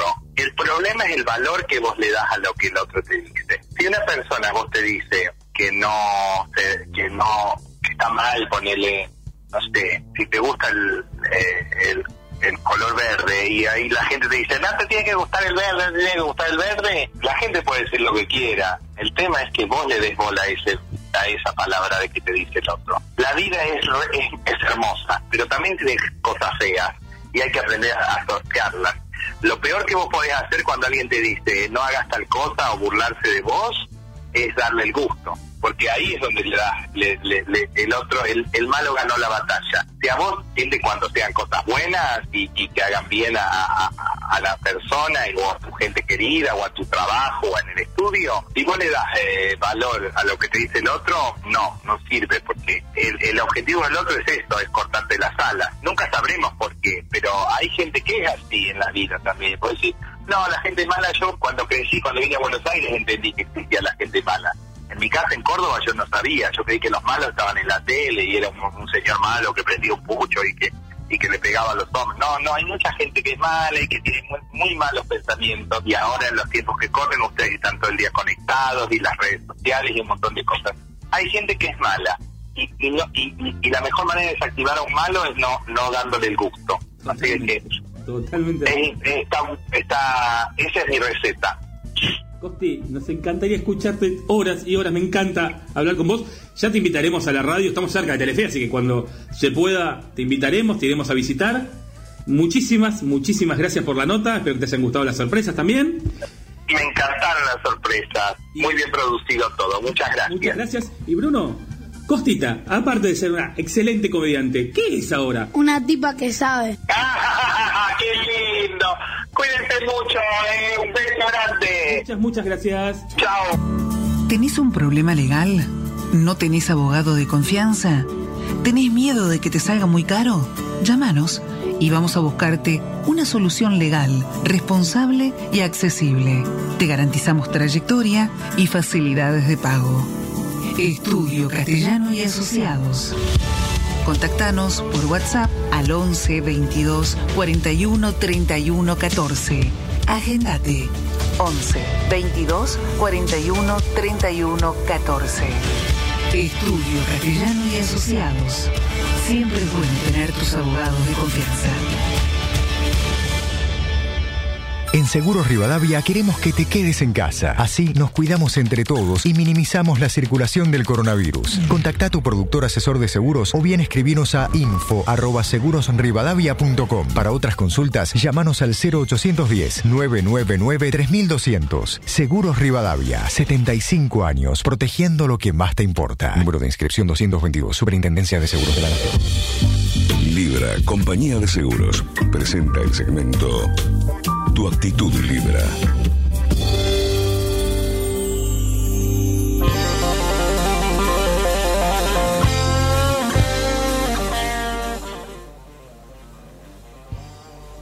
Y aquí estamos terminando la primera hora de este. Estamos en la primera hora. ¿Vos tomaste algo raro? Ya lo atendiste a Max, me estás atendiendo a mí. ¿Qué pasa, Brunito? Ay, está bien. Me parece, me parece que Brunito te está robando el tequila, ¿eh? Sí, me parece que está. O tomó Los pintura, no sé qué le danos. Ah, tomó tintura. ¿Sí? No sé, los gusanos son humanos, está diciendo, no estoy comprendiendo el idioma. ¿Y son de isla o Revisale, revisale el color de los dientes. Si los tiene medio negros, tomó tintura. Y si lo tiene rojo, porque le vibra trompa a este pibe, porque. Ah, está tremendo hoy. Ah. Eh, Antes le empecé a hacer imitaciones sobre algo. a ver. Le dije radio, yo, viste. Ah, no, quiere que le pague su participación en la radio. Eh, señores, actitud libre, la dijimos. ¿Cuál es tu actitud? Empezamos por Maxi. Cuando se corta el Bueno. wifi en la cuarentena. Cuando se me corta el wifi, la verdad, Ale, no le doy mucha bola porque uso los datos del celular. Ahora que no se puede salir ni nada, los datos me sobran. Bien. Y si no tenés internet, ¿qué hace? A ver, eh, me pongo a leer porque yo acá co- eh, no, no instalé el cable todavía acá donde, donde estoy viviendo y bueno, pues si no es internet, no es tele, entonces escucho radio o, no sé o cómo leo. Esperé, porque Bruno todavía le pisó arriba. ¿Qué decías, Bruni? Que seguro a los cinco minutos va a decir, no, me aburrió este libro, chau. No, la gente lee. Eh, Brunito, ¿qué haces vos si no tenés internet? No hay wifi. Vengo preparado. Vengo con juegos sin wifi. Ah, te bajaste en el celu, juegos sin wifi. La opción de hacer algo offline no está. Ir a jugar al patio, vos vas a Eh, veces. pero que a veces tiro, al momento, a los cinco tiros que hago el, al aro, digo, no, listo, este. Porque mi aro está como, no sé, como que ya no anda, porque tirás y Bueno. le pega un- una rayita rosa al aro y pum, se dobla el aro. Bueno, más allá del aro que ya lo arreglaremos. Pum, que yo hago, Ya lo arreglaremos en algún momento. Sí, trate de no pisarnos. Eh, ¿Qué cosas podés hacer que son sin tecnología? Por ejemplo. dibujar, ¿Eh? dibujar, ¿Qué más? mm, jugar acá las pelotitas. Jugar a la pelota en el living, con Maxi lo vivió, ¿no? divino, ¿no? Hermoso. El lindo de los nenes. Hermosísimo. Aquí lo Maxi que todavía no está viejo. Así. Pero si querés, no te jodo. dice. Si querés que te joda el que está viejo, llamame y te joda todo el día, 24-7. Por Instagram te jodo o por WhatsApp. Ay, ay, ay. No, estoy, estoy bien, Brunito, gracias. No, no- no te preocupes. No, no digas que estás viejo. A ver, ya que dijiste, Bruni, juegos offline, ¿qué juegos offline hay para recomendar a los tipos que saben? Eh, Geometry Dash, ¿Cómo? sin wifi. Sí, sin Para wifi. celular, son Geometry Dash. Sí. Eh, hay una aplicación, espera que acá la tengo. Mientras tanto, Subway Surf. Ah, sin wifi. ¿Es sin NAT? Veamos. Y hay uno que pongan minijuegos o ponen sin, juegos sin wifi y le va a aparecer uno que tiene minijuegos. Te metes y es como meterte a un lugar de videojuegos, pero todo gratis. O sea, tenés que esperar un rato que se te descargue y después te metes. O sea, no te salgas de la aplicación. Eso sí. ¿Anotaste, Maxi?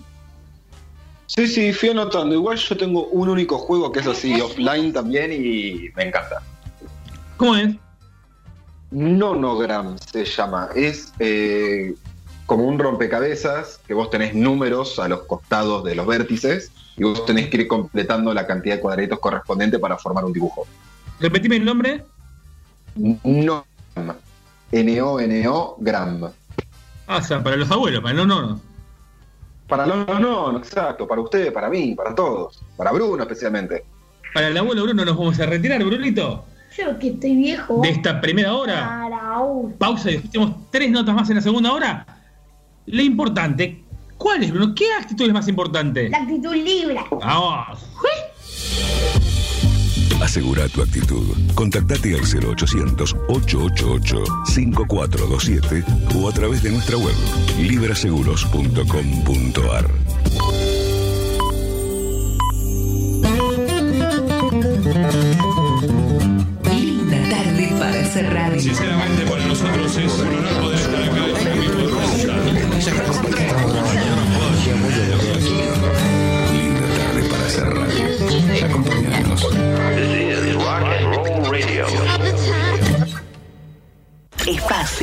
Publicitario. En Vicente López triplicamos las camas de la unidad de terapia intensiva. Instalamos 47 camas aisladas. Armamos un hospital de campaña y sumamos más de 150 camas en centros de baja complejidad. Seguimos trabajando para cuidarte. En Tigre también trabajamos entre todos contra el virus. Entregamos alimentos a escuelas, merenderos y personas en situación de vulnerabilidad social. Estamos realizando operativos activos de búsqueda de casos sospechosos en barrios vulnerables, junto con asistencia en materia de género y emergencia alimentaria. Cada uno desde su lugar, con el corazón puesto en Tigre. El futuro está en todos. Tigre, municipio. Súmate al placer de viajar con Ruta Atlántica. Compra tu pasaje online en www.rutaatlántica.com. Salidas desde Márquez y Centenario, Hipódromo de San Isidro. Viajamos a toda la costa atlántica y el norte del país. Ruta Atlántica. Sumate al placer de viajar. En estos cuatro meses, la provincia pudo terminar obras en centros de salud, entregar millones de insumos hospitalarios, triplicar el número de camas de terapia intensiva y sumar respiradores en hospitales. Pudimos fortalecer el sistema de salud gracias a tu esfuerzo y compromiso. Gobierno de la provincia de Buenos Aires. Señores pasajeros, les informamos que hemos aterrizado en Provincia Seguros. Aterrizá vos también en Provincia Seguros y viajá. Asegura tu auto y hogar y sumá hasta 10.000 millas a Aerolíneas Plus para volar a donde quieras. Provincia Seguros, una empresa del Grupo Provincia. Promoción válida para nuevas pólizas de hogar y auto 0 kilómetros y hasta 4 años de antigüedad emitidas por Provincia Seguros S.A. Carlos Pellegrini 71 KQ 30 52 75 08 16 5 Consultar las bases, condiciones y límites de suscripción en provinciaseguros.com.ar Superintendencia de Seguros de la Nación para consultas y reclamos llama al 0800 666 argentina.gov.ar barra SSN número de inscripción 499. ¿No conoces Docs del Puerto? ¿No conoces Docs del Puerto? Es un nuevo centro comercial a cielo abierto exclusivo de Tigre. Además de tener 200 locales comerciales, juegos y gastronomía, ofrece actividades para toda la familia. Vení a disfrutar. Docs del Puerto está de miércoles a domingos en Pedro Guareschi 22, frente al puerto de frutos. Para más información, ingresa en docsdelpuerto.com.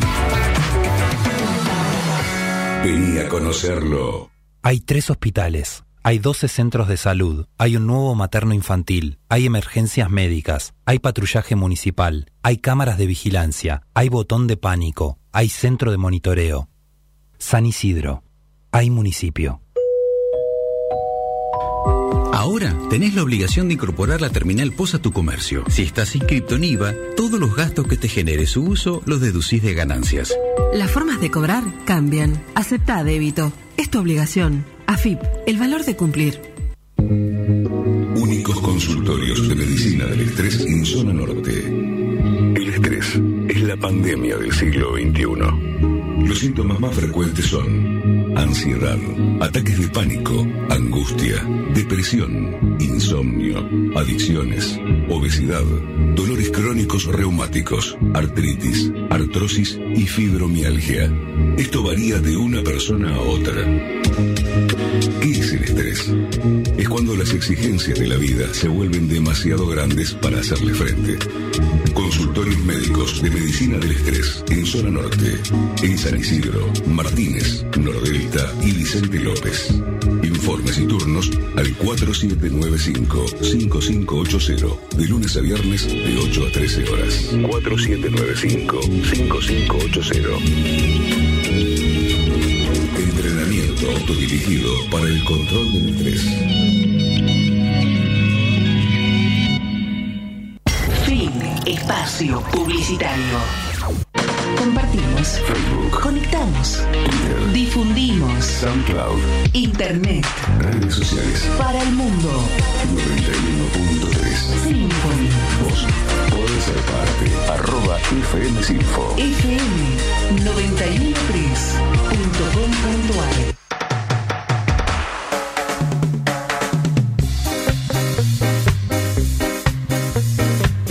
Empezamos con una nueva entrevista. Lo fuimos a visitar en el verano, nos recibió en América y ahora lo recibimos nosotros aquí en la radio virtualmente desde nuestra casa a Rolando Graña. ¿Cómo estás? Bienvenido a Tipos que Saben. Hola chicos, ¿cómo les va?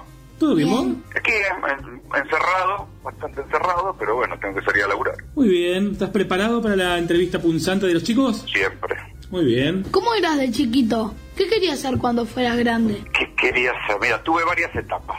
En una época quería ser maestro y después quería ser profesor de literatura. Y, después, a los 26 años, cubrí la calle. Y entonces ya la calle, la calle. Entonces dejé la literatura, dejé la, la universidad, terminé la universidad, pero dejé de, de pensar en que me iba a dedicar a ser profesor. Y nada, y salí a la calle y desde entonces estoy en la calle. Primero escribiendo y después con la cámara, pero siempre en la calle. ¿Cómo readaptaste tu rutina, tu rutina laboral y personal con el coronavirus? Y cuidándome, la verdad que no cambió mucho, porque yo tengo que ir a hacer el noticiero todos los días y los programas de fin de semana, viernes y domingo también. Tengo que producir, o sea, tengo que discutir con mi equipo de gente. Trato de no, no meterme en lugares cerrados. Los primeros meses estuve saliendo a hacer notas a la calle, porque estoy convencido que la calle contagia menos que los lugares cerrados, pero bueno, ahora el canal me prohibió que salga a la calle, entonces me tengo que quedar en,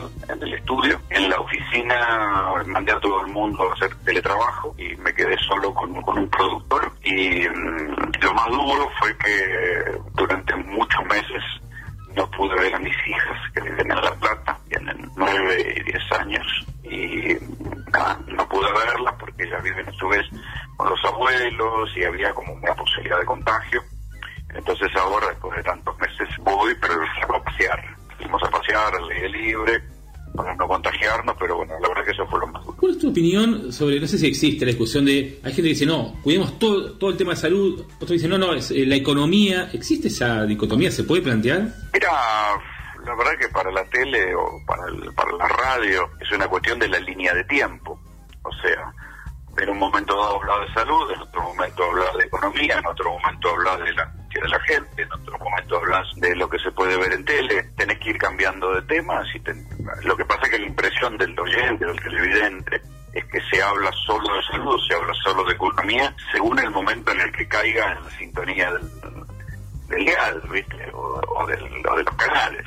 La verdad es que los temas calientan, se calientan y llaman la atención de la gente. Acordate que nosotros, ahora en la radio un poco también, pero en la tele tenemos el minuto a minuto y nos vamos dando cuenta qué es lo que le interesa a la gente en el, en el momento. Entonces muchas veces nos critican y dicen, no, porque ustedes hablan todo el tiempo de la enfermedad. Si hablamos de la enfermedad, es porque los auditorios reclaman Totalmente. y se interesan y se, y se magnetizan o, o se quedan Sí. mirando el tema de enfermedad. Y Rolando, y desde el Ahora, por ejemplo, el fenómeno en la telenovela Floricienta, digamos, o sea, que la gente, hay, uh, los grandes auditorios también quieren distracción. Y desde el lado del gobierno, es cierre total, apertura total, ¿cómo lo ves ahí la, esa lucha salud-economía? Mira, yo creo que era el problema de la manta corta. Entonces, tuvieron que hacer una cuarentena temprana para equipar el sistema hospitalario, pero la manta igual le quedó corta porque la- se perdió la, la potencia de la cuarentena como método para cortar los contagios, porque ahora ya todo el mundo tiene los llenos. Entonces, nada, esto es como un...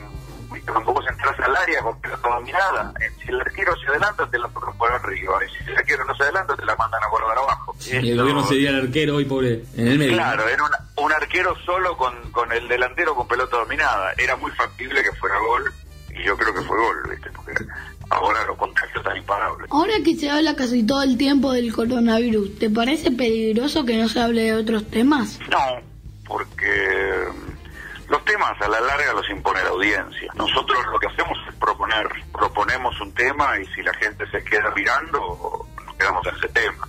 Si la gente no le interesa, cambiamos a otro. Entonces, la verdad es que se habla de lo que la gente quiere escuchar. En eso la tele es muy conservadora, ¿no? ¿Viste? Vas hablando de lo que la gente quiere oír. Conservadora y respetuosa. Si alguien quiere comer pescado, bueno, le puede servir milanesa. Y bueno, que tiene que servir pescado. ¿Cómo ves que nos estamos portando los argentinos con el coronavirus? Y mira, eso no se puede hacer una generalización de todos los argentinos. Hay una parte de la sociedad que es respetuosa, hay otra parte de la sociedad que es ignorante y hay otra parte de la sociedad que es rebelde. Me parece que a los ignorantes se les puede enseñar, a los rebeldes ya se complica. Yo he conocido y he visto a lo largo de estos meses cantidad de casos de gente que se negaba a usar barbijo, que se arriesgaba, que decía a mí no me va a pasar, a mí no me va a pasar. ¿Qué pasó? Y algunos hasta se murieron. Eh, es un error toda esta teoría conspirativa de que hay eh, que es un invento, que es un fantasma, que no es verdad. Muertos están y cualquiera que pueda entrar a una terapia intensiva de un hospital sabe que no es joda. El problema es que nosotros con la cámara no podemos entrar en una terapia intensiva porque está prohibido y además es un peligro contagiarse. Entonces es como una, no sé, lo único que hay son videos caseros que graban los propios profesionales de la salud. Es una enfermedad tan perversa que si, ni siquiera uno la puede cubrir y hablar de ella. Sí, Entonces por eso parece que es un fantasma. es difícil, ¿no? Y contanos cómo se están cuidando en el canal para llevar a cabo el trabajo tan importante de informar todos los días. ¿Cómo, cómo, se, cómo se hace hoy un programa de televisión? Mira, con distancia, o sea, nosotros los que salimos en cámara, en cámara somos los únicos que por adentro del canal estamos sin barbijo. Entonces yo me saco el barbijo dos, dos veces, en dos momentos. Cuando me maquillo, me lo vuelvo a poner y cuando empieza el programa. Ni siquiera en el momento que me ponen los micrófonos me puedo sacar el barbijo. Y toda la gente alrededor, todos los que están detrás de cámara, todos están con barbijo y algunos con la máscara esa plástica. Eh, la verdad es que los contagios en América no se produjeron en el edificio de América, sino que los contagios fueron en general en el estudio de radio. Hubo contagios en el estudio de radio La Red, que es el Grupo América. Hubo contagios, el, el equipo de Eduardo Feynman se contagió, pero más que nada se contagiaron en la, en la radio Rivadavia, donde trabaja. Entonces, eh, porque los, los estudios de radio son más complicados, son más chiquititos. Los estudios de tele, hemos visto lo que son de grandes, entonces se puede mantener una distancia social, digamos. Yo, por ejemplo, con mi co-conductor, con Soledad Largue, ahora estoy a 2 3 metros. Eh, y estoy sentado, cuando estoy sentado, estoy sentado a 2 metros. Queda raro, en general los conductores de televisión suelen estar más juntos. Esto queda raro, pero bueno, son estos tiempos. ¿Cómo fue la experiencia de haber sido corresponsal de CNN? Y fue muy lindo porque era una época donde había muchas menos facilidades para hacer televisión. Vos pensás que hoy vos, con un teléfono y una computadora, podés grabar y editar video. Sí, vos, vos, vos, yo, cualquiera. En aquella época, grabar video, grabar, era algo de profesionales. Había que tener cámaras especiales, muy pesadas, que pesaban 18 kilos. Había que, para transmitir por satélite, vos pensás que hoy por WhatsApp le podés transmitir a cualquiera, cualquier parte del mundo, un video con buena calidad. Para transmitir un video, eh, antes, cuando yo era corresponsal de CNN, había que transmitirlo por un satélite. Y 15 minutos de satélite costaban como 6 mil dólares. Era toda una inversión y una infraestructura increíble. Yo llegué a trabajar en esa estructura y aprendí mucho. Aprendí mucho porque aprendí el lenguaje de la, de la televisión, el lenguaje de los noticieros, ¿no? Los noticieros clásicos. Después, habiendo aprendido eso, después poder cambiar, hacer cosas más transgresoras, pero bueno, es- para mí me sirvió mucho eso. Y me sirvió también para eh, un principio de neutralidad, y que hoy no se estila mucho en el periodismo, pero que yo siempre trato de conservar, que puedo tener eh, críticas, puedo tener opiniones, pero nunca puedo eh, abrirme o separarme o ignorar los hechos. ¿sí? Cuando, sobre todo cuando los hechos son contundentes. Esto lo aprendí en esa escuela, en la escuela de- del periodismo americano.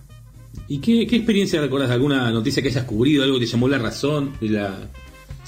Uf, hice, mirá, cubrí desde el lanzamiento del, de lo que fue el ALCA hasta la decadencia del ALCA, o sea, cuando Cle- cuando Clinton lanzó la- el, el Tratado de Libre Comercio eh, en Chile y cubrí cuando Kirchner, Lula y Chávez dijeron al carajo aquí en Mar del Plata. Sí. Cubrí eh, desde cuando se separó Menem y Zulema Yoma le secuestró el bastón de mando hasta eh, el atentado contra la AMIA, por supuesto, la bomba en Río Tercero, cubrí la, creación del Mercosur. Mirá, qué loco, la creación del Mercosur en Asunción del Paraguay, eh, cubrí, hice mis primeras notas de favelas y narcotráfico en Brasil, las hice para CNN. Todo eso eh, son las cosas que me tocó hacer, entrevistar presidentes.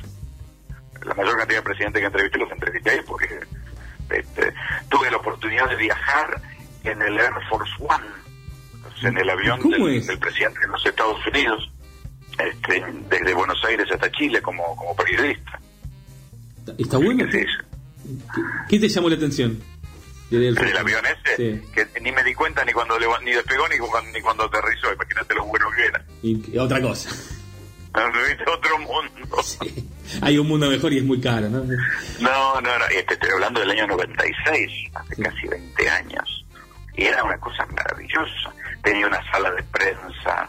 eh, no, no, no, era otro mundo, otro mundo. No me quiero imaginar cómo será hoy. ¿Cómo sos como papá? ¿Sos muy baboso con tus hijos? Sí, un caso perdido lo mío. Sí, sí, tengo, tengo muchos hijos y eh, traté siempre de estar mucho con ellos y de hecho sigo estando con ellos. Tengo un hijo grande que vive en Londres y ahora se está yendo a Nueva York y trabaja en Twitter. Tengo otro otro otro nene que trabaja conmigo, nene de 27 años. Tengo una, una nena de 21 que es actriz, estudiando para ser actriz. Tengo las de 10 y, y, y 9 años, que son dos librinas. Y tengo una bebé, tengo una bebé de dos años. Así que sí, nos definimos como un padre. Así que siempre tengo, siempre tengo un niño en la casa. Me parece muy bien. ¿Cómo ves la nueva realidad, la nueva normalidad corto, mediano plazo, hasta que esté la vacuna? Espérate. Una vez que esté. ¿Qué pasa, Bruni? Sobre la pregunta que hizo Feli, ¿Qué? acá no pagamos con plata. Acá mi papá siempre pide abrazo y todo eso, es muy baboso. me dice, te dejo ver la tele, pero si me da 15 pesos y medio, eh, un abrazo de mínimo 3 minutos, Eh, ¿Tanto? y sí, y que sea medio fuerte. Bueno, Está buena eso. sí, te la dejo, te la dejo. Eh, ¿Cómo, cómo ves, Rolando, que, que van- pueden ser los próximos pasos en cuanto a aperturas, a la nueva, esta nueva normalidad? ¿Cómo la ves venir? Mira, va a pasar lo que va- pasó, por lo menos a la luz, lo que pasó en Europa cuando llegue la primavera. eh, deberían bajar los casos, salvo que la gente se encierre mucho en los aires acondicionados. Deberían bajar los casos. Y, y nada, cruzar los dedos a ver hasta dónde se aguanta. Lo que pasa es que yo no tengo tanto, la verdad, te soy sincero, yo no tengo tanto miedo por, hoy por hoy, por los contagios y el colapso del sistema sanitario, sino que tengo mucho más miedo por el colapso social. Argentina no es el primer mundo, Argentina no es Europa, Argentina es un país con un potencial de rebeldía tremendo que ya venía de dos años de gente muy enojada y yo no sé cómo va a terminar pegando esto. ¿Cómo ves lo que dijo el expresidente Duvalde? Después dijo, bueno, no fue tan así, pero que habló de un estallido Si social. no fuera, si no fuera, yo coincido con el diagnóstico, no coincido con que vaya a haber un golpe militar, coincido con el diagnóstico, que esto es peor que el 2001, que nada bueno va a salir de esto, que va a haber que hay que estar muy atento, la clase política tiene que ser mucho más madura frente a, frente a lo que viene y no está el horno para bollo para andar este, incentivando y a la gente con discursos de odio, ¿sí? de odio al otro. Sí, es importante. En todo eso coincido. ¿Qué le dirías a un chico que quiere ser periodista? que sea curioso, que si no es curioso se dedica a otra cosa, pero que si es curioso, muy curioso y le gusta la calle, que sea periodista. Bien, Brunito, ¿son curiosos ustedes? Sí. Bueno, ya te los vamos a mandar, Rolando. Yo ¿eh? siempre pienso en los colores que siempre aparecen ahí como por la calle, Sí. por afuera digo, uh, seguro tienen por ahí a la esquina deben tener una cafetería y se crean una para hablar. Y yo estoy ahí en la casa de mi abuela almorzando. Y ellos comiendo un alfajor seguramente. Eh, La cosa buena está en la calle también, ¿no? Claro. Ya te los mandaremos a, a la productora, a los dos, mirá, pupilos. Muy bueno, muy bueno. Rolando, muchísimas gracias por estar con nosotros. Ya se lo No, habíamos al dicho, chicos. se lo vamos a repetir. ¿Qué es, aparte de un gran periodista, Rolando Urania? Un tipo que sabe. Gracias, chicos. Gracias a vos, un abrazo. Blackpink y Selena Gomez lanzaron Ice Cream, uno de los singles más esperados por sus fans. El tema es el segundo adelanto del primer disco de la banda de K-pop y en solo un día y medio superó las 100 millones de reproducciones en YouTube. ¿Lo escuchamos?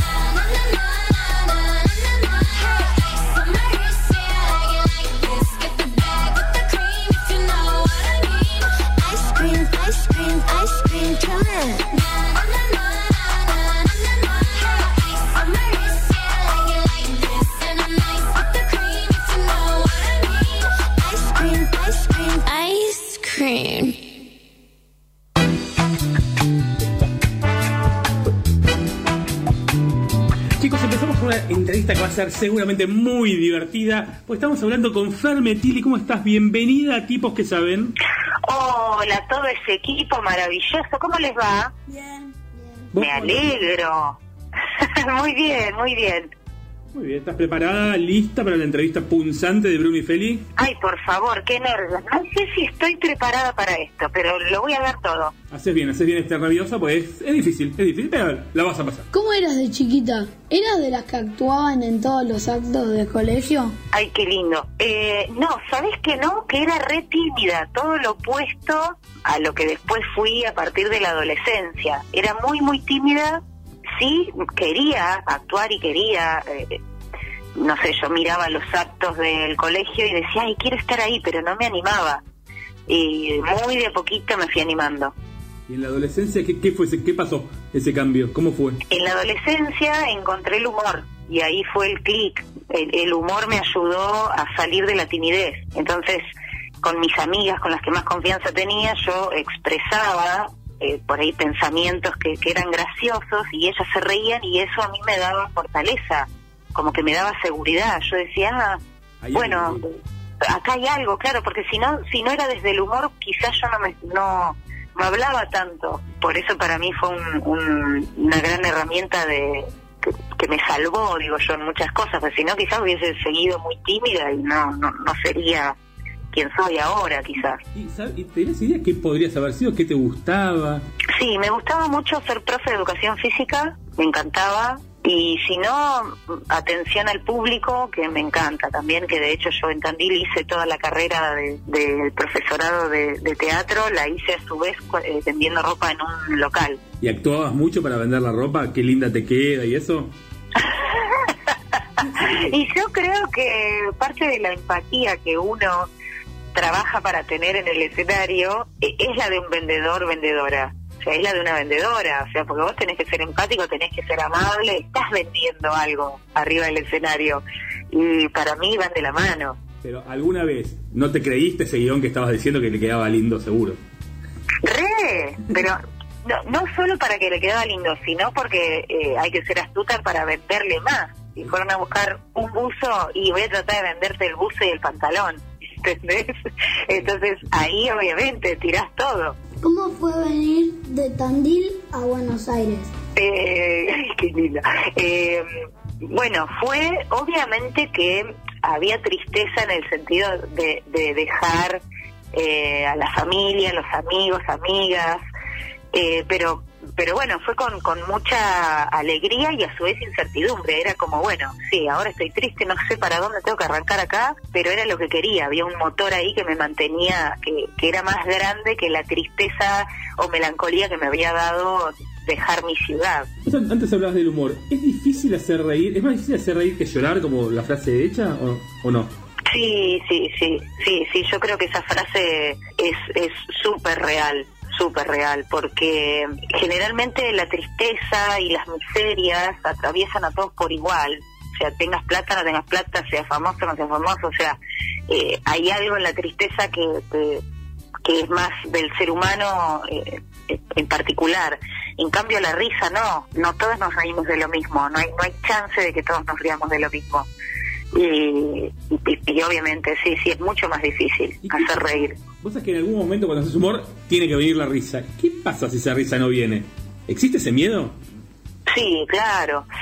Sí, creo que es el, el desafío más grande al que nos enfrentamos, porque como no hay una fórmula, o sea, eh, yo puedo saber de la estructura de un chiste y puedo escribirlo conscientemente sabiendo que técnicamente está bien, que digo, bueno, esta es la premisa, el pie, el remate, pero no a todos les puede causar la misma gracia, puede estar correcto, puede decir, ah, sí, estaba bien escrito, es un chiste, eh, pero obvio que es el fantasma más grande. De la experiencia que yo tengo y de, y, y de escuchar colegas y amigas y amigos, eh, creo que es así, que siempre la responsabilidad es tuya, es de quien está arriba del escenario.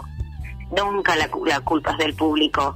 Sí es cierto que hay público que por ahí justo esa noche dio, no sé, que, que era un público más putanero, le decimos nosotros que era un público más que le gusta la puteada. Entonces quizás si no tenés un material por ahí, es más tibio, o todo lo contrario, un público que le gusta más, un- más una onda eh, juego de palabras o más lelutier y, y por ahí vos tenés, te sentís reguasa, ¿viste? Cuando es tan extremo.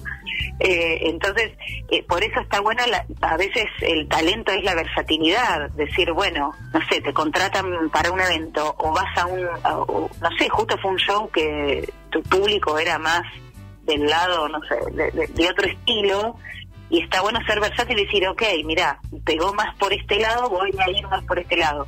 Obvio que tenés que tener... Y ver qué ofrecer. Exacto, tenés que tener un menú mucho más amplio y empezar a, a coartar la carta ahí mismo, ¿viste? Fer, ¿y vos sos de encabronarte cuando ves que uno no se ríe? Tipo, el pelado de la campera verde de la tercera fila no se está riendo y lo voy a hacer reír. No, no, no, en eso discrepo bastante. De, creo que eh, en la mayoría, mira, la mayoría que hace eso es hombre. Mis amigos, colegas varones, sí son de encabronarse con el forro que no se reía, viste, como... En cambio, las mujeres, en eso sí somos distintas las comediantes. Por ahí, a mí me encanta boludearlo, o sea, no no es que me enojo y lo voy a ir a hacer reír. Pero, Por ahí digo, bueno, no, lo miro, o sea, eh, ha- hago partícipe a todo, viste, a todo el público, como... Eh, che, eh, el pelón no la está pasando, o el, no sé, el señor acá no, no la está pasando bien. ¿La está pasando bien? Suponete que me dice que no, y lo voy a usar todo el show. Le voy a decir, pobre este tipo que vino acá y no quería venir. y- No hay, no hay duda. que- claro, y me parece que, al menos con mis amigas, con las chicas de la Culpa de Colón, Nadia, Male, Nati, Connie, todas eh, actuamos más así. Y en cambio mis amigos hombres de, de comediantes son más de enojarse. Buena diferencia. ¿Cómo preparas tus rutinas desde la idea hasta la, hasta que la llevas al escenario? Hermosa pregunta. Eh, me lleva mucho tiempo eh, en el sentido de hasta que a mí me convence cuál es el chiste. Y lo primero que hago es escribirlo a mano. A mí me encanta tener cuadernos, cuadernitos, libreta, libretita de todos los tamaños, todos los colores. Entonces voy escribiendo. Y a veces ya veo el chiste listo, lo escribo de una. Y otras veces veo algo que me causó gracia y anoto esa situación. No sé, veo el otro día me pasó un pibe que se le defondó una bolsa, que si bien es una imagen desde mi pobre angelito, como una imagen muy, desde Chaplin en realidad, como claro, muy muy común, yo digo, bueno, a ver qué, qué, qué pasó, por qué, viste, y la anoto, y la dejo ahí, y por ahí después pasan meses y digo, ah, esto lo puedo lo puedo unir con tal y tal cosa que también me dio gracia y ahí aparece, pero me lleva bastante tiempo a no ser que sea una situación claramente graciosa y que ya esté como muy cerrada, pero eso, escribo mucho y lo escribo mucho a mano. ¿Cómo te llevas con la cuarentena y el trabajo en redes? Es un muro. Eh, me llevo muy bien, pero acepto y no niego que me ha pegado también muy bajón. Entonces, digo, cu- cuando, cuando estoy bajón me respeto muchísimo los momentos y digo, bueno, ok, esta semana pegó triste, trato de revertirlo, pero lo respeto también. Y el trabajo en redes, si bien era algo que yo lo, lo, lo tenía, pero no, no era que subía ni subo eh, contenido todos los días. Eh, pero es algo que obviamente está bueno y me mantiene distraída y, me divierte hacerlo. Eh, no lo tomo como un trabajo de todos los días, porque nunca lo hice y, y tampoco me surgió así como en la cuarentena generar de más. Simplemente nada, cuando por ahí veía algo y me causaba gracia lo ponía, pero no no no a, a tener el compromiso de todos los días generar algo. Contanos de Encasamiento. Ay, estuvo buenísima, estuvo buenísima esa experiencia, fueron cuatro sábados. Un casamiento es una obra con muchos elencos a la vez, arrancamos Agus y yo por cuatro sábados, ahora están Carola Reina y Boyolmi, y después siguen hasta noviembre eh, otros elencos. Entonces es una historia con más micro historias adentro. Eh, y fue hermoso, porque la verdad es que era en vivo y era todo con, con pantallas, obviamente, con dos celulares y, y un iPad. Y bueno, fue una experiencia hermosa. Con, con Agus, la primera vez que actuábamos juntos sin ser nosotros, digamos, hacíamos dos personajes. ¿Y cómo fue eso? Estuvo buenísimo. La verdad que, que, que fue muy bien. Nosotros no- nos gustó también eh, encontrarnos como actores eh, interpretando otros personajes, si bien era algo muy cortito, pero eran otros registros de na- nada que ver a nosotros dos. Si no eran feriados. Claro, que no eran feriados, entonces eh, eran dos panchos, ¿viste? Dos, dos giles, Como muy muy creídos. ¿Cómo es actuar sin público? Sabiendo que está del otro lado, pero no está ahí. Es rarísimo porque es como una mezcla entre que parecería como si estuvieses haciendo un videíto que hacemos para redes, pero en vivo, como una cosa así, es una mezcla entre eso, entre, bueno, es una escena como si estuviese grabando en la tele, suponete, pero que estás en vivo. Eso en los ensayos tratábamos como de, de mentalizarnos, ¿viste? Bueno, está la gente, está la gente. La verdad que los días de las funciones sentíamos esa adrenalina de está la gente acá. Y por eso lo queríamos hacer en vivo también porque era lo único que nos quedaba de- de- del teatro que tanto extrañamos viste como que dijimos bueno hacerlo en vivo nos va a mantener más vivos que, que de la otra forma arriesgándonos a que nos ha pasado que, que se nos cortaba por ahí la el internet y todo el streaming qué sé yo y bueno y la gente se quedaba esperando así que fue, fue hermoso ¿Te gustó participar de La culpa es de Colón? Sí, Bruni me encantó. De hecho, extrañamos muchísimo con las chicas ese formato. Obviamente que podemos hacer cosas nosotras sin que se llame del mismo nombre, obvio, porque es un producto de- del canal. Pero sí, fue una de las experiencias más lindas de trabajo. Éramos todas mujeres, amigas y súper libres. Gran elenco. Vos dijiste amigas, pero yo, una de esas amigas me contó cosas tuyas. ¡Ay, por favor! Escúchala, mira, a ver. Miren qué colgada que es mi amiga Fermetili que fue a dar eh, el, el examen para manejar y la bocharon, la bocharon del teórico, pero porque porque se olvidó de bajar el material, leyó la mitad. Entonces eh, dijo, esto no me lo dieron, esto no me lo no, no lo bajó. Así que más que un curso de, de, de manejo, tendría que usar, hacer un curso de, de, de computación, Fernanda. Creo que primero computación y después seguir por el manejo. Ay, la amo, Connie, mi amor. Qué linda. Eh, te juro que fue así. Fue así. Me quería morir. Me estudié todo, ¿eh? Todo. Tenía todas las preguntas perfecto. Voy a rendir. Me hace todo, ¿viste? El, el- el del ojo, el de esto, bueno. Y ya cuando arranca el examen, la primera pregunta no la sé. Y digo, ¿cómo puede ser si yo me estudié todo? Porque yo no me voy a presentar desde la secundaria, que era así. Si no lo sabía, me- no, no, no iba directamente. Y claro, le erré en tres respuestas, le podés cerrar en dos nada más. Le erré en tres. Entonces le digo a la señora que, que, que estaba ahí en el examen, le digo, ¿cómo puede ser? Le digo, eh, esto no lo sabía, yo estudié todo. Entonces me dice, mira, está acá. Cuando abre el archivo, veo que eran 50 páginas más de lo que yo me había estudiado. Entonces, claro, yo bajé, eh, tipo, no sé, era un PDF, no sé qué pasó, que bajó la mitad, y para mí era eso, nunca chequeé que había más. No, No, no. Connie no se Así quedó que nada. Tenía otro audio eh, que se Ay, a tipo ver. denuncia, ¿eh? Salini, soy muy amiga de Fermetili. Fer eh, es una persona amorosa, quiere a todos. Con los animales es increíble. Vos vas por la calle y ve un animal y, le habla eh, al animal. El animal no sé qué, onda, pero bueno, ella le habla, le contesta, se pone a charlar. Un amor increíble.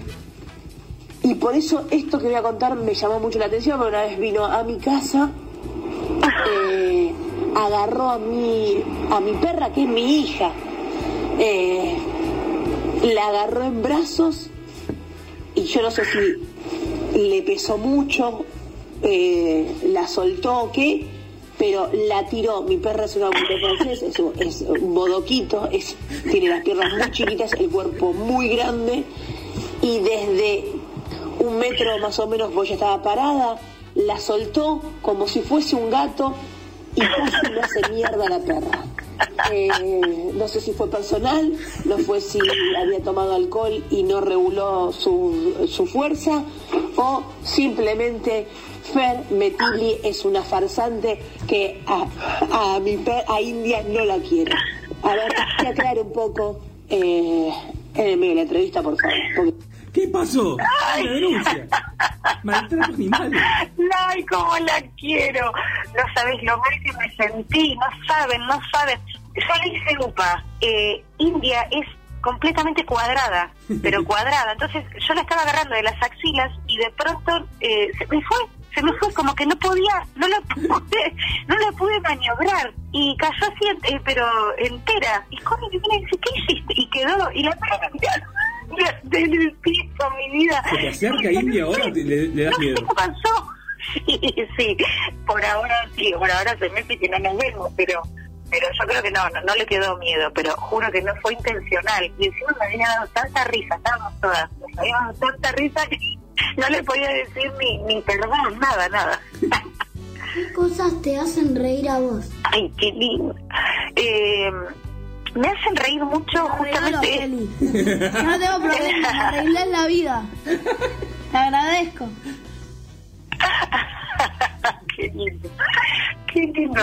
Eh, No Eh, te vale plata, es gratis. ¿El qué? Que es gratis, dice. es gratis, canje directamente. Eh, me hacen reír mucho justamente esto, como lo de la Terra, ¿viste? Cosas más eh, corporales. O con Nico Scarpino, me muero, ¿viste? Nico también tiene un humor muy físico, muy gestual. Por ahí no soy tanto que me cause Muy gracia. Muy, muy, muy tan, tan hermosa persona y talentoso. Mira, algo que le Pero ahí- nota en el año 96 a Nico, que nadie lo sabe. ¿Vos te acordás la publicidad que de las pilas que no andaba el reloj que había un señor enyesado que le querían poner el supositorio? Ay, no me lo acuerdo. Bueno, ese Nico Escarpino. Me muero. Chequeado con él, ¿eh? Lo voy a buscar y lo voy a chequear con él, obvio. Sí, sí, obvio. ponía varias veces el, el supositorio y los ojos se le abrían. Ah, y era Nico. Ese era Nico dato No, datazo, me tiraste un datazo. Eh, y, che, ¿cómo es la, la convivencia ahora, después de tantos años de pareja, ahora convivencia entre dos humoristas? ¿Cómo es? Está re bueno, la verdad que está re bueno. Eh, ahora yo ya estoy otra vez en mi depto y, y voy y vengo a lo de Agus. Pero convivimos los cinco primeros meses, de, de- desde marzo hasta julio, yo estuve ahí, por primera vez convivimos. Y la verdad es que la pasamos muy bien.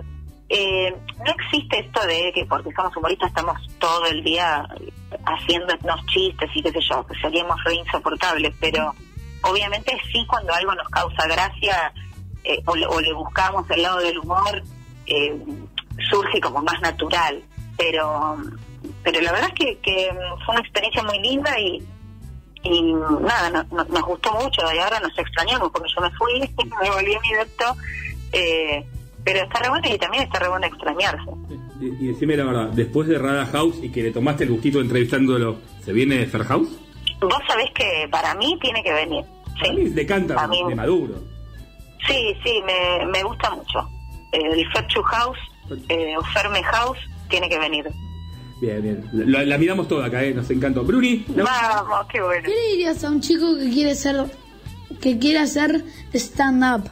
Muy bien, le diría que mire mucho, que, que bueno, ahora que lo haga mirando videos o shows en vivo por, por streaming, eh, que mire mucho humor, mire qué, qué tipo de videos se están haciendo ahora, qué tipo de humor, eh, y cuando vuelva al teatro que vaya a verlo en vivo, porque no es lo mismo, eh, y que estudie, que no pare de, de estudiar y de ser genuinos, que traten de buscar el camino de ser genuinos, me refiero a que no hagan lo que hace todo el mundo, por eso está re bueno ver, sino que hacer lo que a uno le nace, se use, no se use, lo, lo hagan todos, no lo hagan todos, no, a mí me causa gracia. Esto, bueno, andá y hacelo, no estar mirando al costado, digamos, sino ir y que sea, se nota, ¿viste? Cuando alguien hace que algo que lo divierte de verdad a, a ella o a él, se nota y, y es por ahí el camino. Muchísimas gracias, ya te, iremos a, te fuimos a ver, volveremos cuando se pueda a verte, te invitamos a la radio. Y chicos, Fer, aparte de ser una comediante, un humorista genial, ¿qué es ahora? Una, tipa que sabe. ¡Qué hermosura esta troupe! Ahora soy una tipa que sabe, qué oficial, hermoso. gracias, gracias a ustedes, la pasé genial. Nosotros también, Fer, muy divertida y te esperamos cuando puedas, te venís por acá por la radio. Claro que sí, gracias, abrazos enormes. Chau, chau. Todas las novedades en videojuegos y juguetes las encontrás en Ready Go. PlayStation 4, Xbox One, Funko Pop, figuras de superhéroes y mucho más. También contás con un servicio técnico de joysticks y consolas. Búscanos en Facebook como Ready Go Web o vení a visitarnos a Belgrano 126, local 3, San Isidro. Ready Go. Ready Go. Lo mejor en videojuegos y juguetes.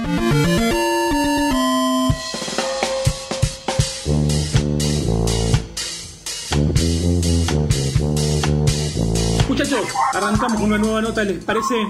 Sí, dale. Sí. ¿Con quién estamos hablando, Bruni? Con Carolina Amoroso. Hola, Caro, ¿cómo estás? Bienvenida a Tipos que Saben. Hola, tipos que saben cómo están. Un placer de verdad estar en charla con ustedes. Este, y bueno, ansiosa de escuchar las preguntas que tienen para hacerme, un poco nerviosa, ¿no? Porque esto es, este, Haces bien, es, es transgeneracional. haces bien, son punzantes. Exacto. ¿Cómo fue vivir en tantos lados diferentes cuando eras chica? Fue espectacular, yo viví, para mí fue una gran experiencia, yo viví en, en Venezuela, viví en Ecuador, yo soy de un pueblo que se llama Bransen, a los ocho años me fui a vivir a, a Río Gallegos, en la provincia de Santa Cruz, y después nos mudamos a Venezuela, donde viví cuatro años, a Ecuador, después yo volví a la Argentina para la universidad y mis papás se fueron al norte de México y después a Brasil. Así que te diría que haber recorrido tanto a América Latina y, y los países de, de- de este continente me, me hicieron aprender mucho sobre diferentes culturas, amar mucho a otros países y, y también sembraron un poco el interés que tengo ahora por, por hacer periodismo internacional, ¿no? ¿Estudiaste para ser periodista? Sí, estudié para ser periodista, estudié licenciatura en comunicación primero en la Universidad de, de San Andrés. Y bueno, yo ahí quería, no, no estaba tan segura de querer trabajar específicamente en periodismo, pero sí quería trabajar como en el ámbito de la cultura y demás. Y entré en una productora haciendo programas para un programa, para un canal de arte que se llama Canala. Y bueno, a partir de ahí me reenganché con los medios, con el periodismo y después hice una maestría, digamos que es como un posgrado, algo que viene como después de, de- del título de grado universitario, el primer título universitario, hice una maestría en periodismo en la Universidad de Itela, en asociación con el Diario de la Nación, y después entré a trabajar en el Diario de la Nación y ahí me enamoré de, de una de trabajar en una redacción, ¿no? Y de, y de la tarea periodística. ¿Y en qué momento dijiste, ah, esto me gusta, me, me gusta el periodismo?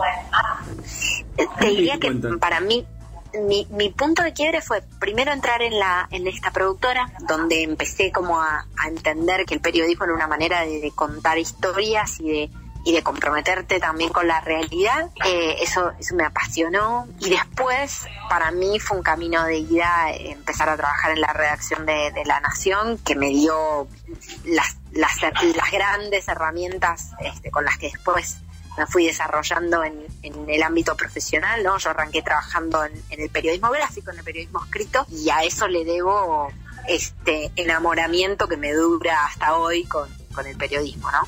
¿Qué te gusta más hacer periodismo? ¿En la tele o en un diario? Ah, ¿sabes qué? Un poco me gusta todo, eh, eh, son diferentes cosas, ¿no? La tele tiene un vértigo, sobre todo la televisión en vivo tiene ese vértigo y esa cosa divertida y lúdica que está buenísima, la posibilidad también de, de, de viajar y de salir en vivo contando las cosas mientras están pasando, que es, es increíble. Pero a su vez de la escritura amo eh, esa cosa reflexiva y en la escritura se te escapa el corazón, ¿no? Entonces, este, te diría que, que yo hoy trato de combinar las dos cosas. De hecho, mientras trabajo en tele estoy ya ahora en proceso de terminar mi libro, mi primer libro y sigo ¿de qué va a escribiendo. ser? De- va a ser un libro sobre Venezuela, Bien. sobre el- la diáspora venezolana. Sí, sí, sí. sí. Con conocimiento, Sobre, ¿no? bueno, ahí. Exactamente, y, y además de- después cubrí el tema mucho como periodista, ¿no? Más allá de, de que un poco tengo el corazón puesto allá, eh, tam- además profesionalmente es un tema que, que me interesó mucho, entonces, este, y, y bueno, me tocó estar en la frontera colombo-venezolana cuando fue el frustrado paso de la, de la ayuda humanitaria en 2019, en febrero. Y bueno, este, un poco decantó solo que mi primer libro tenía que ser sobre, sobre un tema que me, que me atravesaba, no solo como periodista, sino como persona. Esto que te digo de, de- que esté el juego, en juego el corazón, en lo que uno hace. Claro, vos, eh, te preguntaba por la diferencia entre la tele, el, el diario. ¿Cómo te llevas con la exposición de la tele, las redes, las críticas? Bueno, a ver, me, es parte del- de las reglas del juego, ¿no? Eh, me parece que, que también a mí me llegó esa exposición. Yo tengo 35 años, que me imagino que ahora los chicos deben estar sorprendidos mientras escuchan este número que les debe parecer... eh, Acá el viejo soy yo. Esté quien esté, pase lo que pase, yo soy el viejo. No, mira, eh, yo tengo 35, pero te diría que la exposición grande, el salto a, a, a TN, ¿no? Como si bien yo había ya hecho una primera incursión en, en tele en La Nación, te diría que el, el salto grande en términos de exposición fue cuando pasé a, a TN, que ya pasé como más a conducir y demás, y eso me llegó teniendo 32 años. ¿Qué te quiero decir con esto? Que, que a veces o al menos a mí me, me, me tomó un tiempo de, de recorrido en los medios, ir engrosando la piel y de, eh, Un poco más curtida. digamos, exacto, curtiéndome para que, para que bueno, eso que viene con hacer un trabajo que es público, que es también la crítica, eh, lo pudiera absorber de una manera, digamos, más, más natural y, y- y menos sufrida, ¿no? ¿Cómo ves que nos estamos portando los argentinos con el coronavirus? Bueno, yo creo, qué buena pregunta me hiciste. Eh, mira, yo creo que el, el comportamiento y la conciencia social en términos generales es bastante buena, ¿no? Este, me parece que, que hay algo que, que es interesante de ver. Si, si te toca caminar por la ciudad de Buenos Aires, ir a comprar algo, ves a todo el mundo con el tapabocas, respetando la distancia social, a los comerciantes queriendo volver con, con protocolos, con, con alcohol en gel, con sanitizante. Digo, me parece que hay un deseo de cuidarnos, ¿no? Mutuamente, más allá de cuidarse cada uno a uno mismo, cuidarnos mutuamente, ¿no? Eh, así que me parece que bueno, pero bueno, al mismo tiempo esto plantea como algunos dilemas que tienen que ver también con, con la economía, con necesitar salir a, a buscar el mango, ¿no? Eh, en- hay, hay gente realmente en situación más vulnerable o más difícil que otra en ese sentido y me parece que eso también está es- está bien que se contemple, ¿no? En, en el marco esa- también de las imposiciones. ¿Existe esa nueva grieta de salud, economía o es- hay que hacer un poco de cada cosa? Bueno, a mí me parece que, que no es una grieta. Justamente me parece que, eh, que lo que le toca a, a la política o al menos a quienes tienen que gestionar este tiempo hoy es justamente encontrar un punto de equilibrio entre variables que a veces entran en tensión. Pero justamente ahí se mide la pericia o la capacidad de una gestión, que es manejar variables en tensión, variables que pueden entrar en conflicto. Si no sería demasiado fácil, ¿no? ¿Cómo te estás cuidando del coronavirus teniendo que trabajar? Bueno, a ver, yo me, me cuido bastante en el sentido de que voy a trato de, de- de salir lo menos posible. Si tengo que irme de mi casa, lo hago por lo que estrictamente necesito hacer. Eh, en mi trabajo, bueno, este, trato de, eh, por supuesto, en, en la medida de, de siempre lo que, lo que es posible, utilizar eh, tapabocas. Eh, es, es verdad que al aire nosotros no, no lo podemos utilizar, pero tratar de hacerlo. Cuando salgo a hacer alguna nota, tomar medidas, tener siempre el alcohol en gel a mano en la cartera para nada, para, para mantenerme este, siempre con, con, con esos, con esos recaudos también para cuidar a otros. Este, y bueno, tratar de cuidar a mi familia. Mi mamá me reprocha que no la voy a ver nada porque prácticamente este, eh, desde que comenzó todo esto, ah, para mí me resulta difícil porque yo estoy más expuesta y bueno, quiero cuidar a mis papás que ya son un poco más grandes. Y bueno, este, te diría que, que teniendo en cuenta esas cosas, eh, nos vamos cuidando entre todos, ¿no? Lewandowski, ¿ya sabes que es tu novio? no, Lewandowski no sabe que es mi novio. Mandale un mensaje y avisale. Yo no sé, él no, yo creo que él no sabe ni mi nombre, pero eso es un detalle muy, muy chiquitito. Eso no, no le importa a nadie. Se, se va arreglando, es el camino. Se va arreglando. ¿Avisamos, Bruni? Avisale, avisale, mandale un mensajito, escribirle por Instagram, avisale, decirle que lo estoy esperando. Bueno, se, se dificulta, viste, con el tema de los vuelos ahora, Solo pero, pero vos avisale. Claro, solo por eso, Solo por exactamente. solo por los vuelos. Me parece que le, capaz que le está llegando algún mensajito por Instagram, así que tené paciencia. Por se vos. quedó sin crédito, Caro. En el Claro, exactamente. Ca- Capaz que sí, capaz que sí, capaz que se quedó sin crédito. Claro, y la gente, la gente dice Caro Moroso, la gran periodista. Yo recuerdo que viniste a Symphony hace varios años, que me tocó entrevistar, Sí. pero no viniste como periodista. No, Como fui, claro, bueno, sí, actriz es un montón, ¿no? Pero como alguien que hacía teatro y, y, bueno, trabajaba en un proyecto teatral con muy buenos actores, eso sí, con muy buenos y profesionales actores.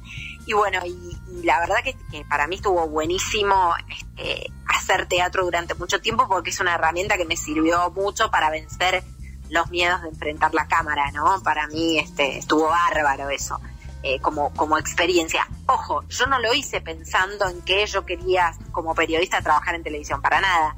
Porque de hecho yo trabajaba detrás de cámara y trabajaba escribiendo, con lo cual no, no, no era eso lo que yo perseguía. Pero bueno, finalmente se dio y la verdad que, mm, viste, como dice Steve Jobs, conectar después los puntos. Bueno, si yo tengo que conectar los puntos, te diría que para mí el teatro fue una enorme herramienta que uso hasta el día de hoy.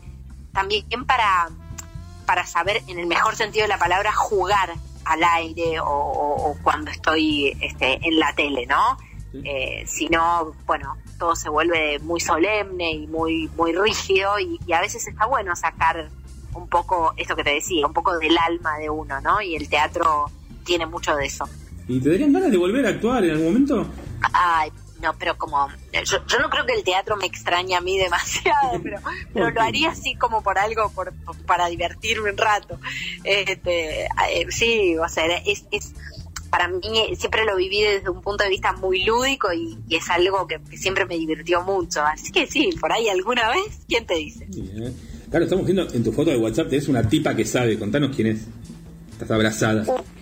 Ay, es, es mi, mi, mi maestra, mi reina, mi, mi, mi solcito, que tengo dos princesas y hadas mágicas en mi vida, que son mis dos sobrinas. La que está abrazada a mí es la más grande, que se llama Juana, y tiene cuatro años. Y es lo más de lo más de lo más. Y después tengo otra que se llama Elena, que tiene un año y medio, que, que también es un solcito espectacular. La verdad que ser tía me cambió mucho la vida, me cambió la, la perspectiva de todo. Te cambia la voz cuando hablas de ella, mira. Sí, absolutamente, absolutamente. Y si, si me, me, me tirás un poquito más, te digo que me, me, re, me re emociona porque este, me, me, me conectaron incluso con un lado mío más, más niño en el mejor sentido y más, este, sí, como más, más cándido, más, eh, no sé, más de esa mirada ingenua o, o esa mirada de sorpresa frente a las cosas que para el periodismo curiosamente te sirve mucho. Así que nada, me, me, me- la verdad que son mis maestras, yo digo que son mis maestras. Ya, ya las esperaremos, las vamos a esperar, son chiquitas, pero cuando puedan venir acá, las, las recibimos con como tipas que saben que son.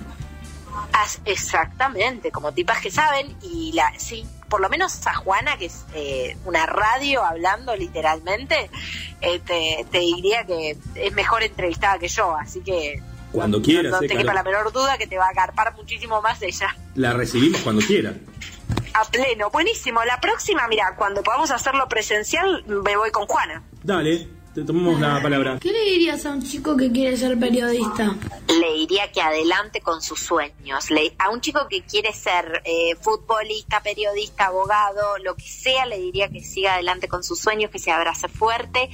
Y en el periodismo, que el periodismo es pasión, es, es entender que en cualquier persona o en cualquier historia puede haber algo extraordinario y algo, hasta incluso un elemento mágico, ¿no? Un elemento eh, que haga de eso algo, algo extraordinario o algo importante para otro o algo que hay que denunciar, que se aferren mucho a este sueño de, de hacer que el mundo sea un lugarcito mejor. Te diría que sí, que adelante. Muy bien. Chicos, le agradecemos a Caro enormemente estar con nosotros y aparte de ser una gran periodista, ¿qué es ahora? Una tipa que sabe. Caro, tenés el título de tipa que sabe. Pero me encantó, es el mejor título de mi vida, ya lo voy a poner en LinkedIn y en mi currículum. Ah, un orgullo. Caro, muchísimas, muchísimas gracias por estar con nosotros. Bueno, un beso enorme, gracias y por supuesto un beso a todos los oyentes y ya estaremos ahí en el, en el estudio. Dale, un beso. Beso. Tipos que saben. Todas esas preguntas incómodas que suelen hacer los chicos, resumidas en un solo lugar.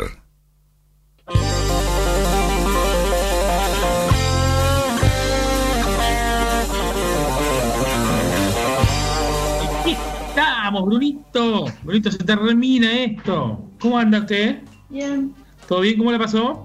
bien. Sí, ¿qué notas metiste hoy, eh? Repasemos. Caro Moroso recién, Fermetili, Costa, tremenda, la verdad que lo sabe Costa, lo que nos divertimos con ella, con Metili, Rolando Grania, Eleonora Jaureviver, le mando un beso, estaba chateando recién con ella, la secretaria de Cultura aquí de San Isidro, la subsecretaria. Maxi, ¿cómo le pasaste? Todo bien, la verdad. Increíble las notas. Ahí, la verdad, Costa muy divertida. Impresionante, impresionante Fermetili también, se reía mucho, nos hizo reír Eleonora y los dos periodistas de lujo como Rolando Grania y Caro Amoroso. Eh, ahora, esta noche 2 de 20 a 22, y después se viene Borbotones, ¿es así? ¿Está confirmado? Exacto, confirmadísimo. Tiene más plantel que Boca, me parece, ¿eh? ¿Vos decís? Y tiene como 14, los cuatro arqueros con coronavirus. Están todos con coronavirus en, en Boca. Y la Comebol, sí, así, en esta no hay Boca, no hay Río, muchachos, es un desastre. Así que En bueno, este sentido, la Conmebol está obsesionada. Sí, mientras nada, se paguen las cosas, siga la televisión, siga, siga, como diría Lo Molina. Eh, ¿Qué se viene hoy en Borbotons? En Barbertowns tenemos el clásico y bien amado mashup de la semana. Eh, Muy bueno, el señor eh, Knight eh, lo va a disfrutar. Y eh, vamos a estar entrevistando a los chicos de Señor Bestia. Muy bien. Ahí estaremos escuchando. Feli, ¿cómo le pasó? Bien. ¿Sí? ¿Cómo se siente en su nuevo rol de periodista aquí en Tipos que Saben? No qué rol. En tu nueva función, ahora preguntando. Bien. ¿Bien? ¿Y en cocinando con el productor cómo cocina Maxi y Bruno? Bien. ¿Sí? ¿Algún saludo? Los que nos escuchan y a toda mi familia. ¿Brunito? ¿Lo mismo? Lo mismo que Felipe. ¿Sí? Muy bien. Saludos a todos. Y también a, a- a la- al perro de mis primas, Ah, mira. a mi mica. Venga para acá, venga para acá, que vamos a saludar. Maxi, ¿algún saludo? A todos nuestros oyentes y quédense conectados acá en Radio Symphony, que dentro de poco, eh, bueno, ahora se vienen nuestros amigos esta noche 2 y después Borbotones ATR. Al TR, muy bien. Hoy le vamos a dedicar el programa a Nico Vito, ¿te parece? Sí, un gran operador que tenemos aquí en la radio. Un genio, Nico. Brunito, saludamos a todos. Hasta la semana que viene en este programa se llama. Tipo que sabe. Hasta la semana que viene. Todo el mundo a saltar, esto es una fiesta. No soy amargo,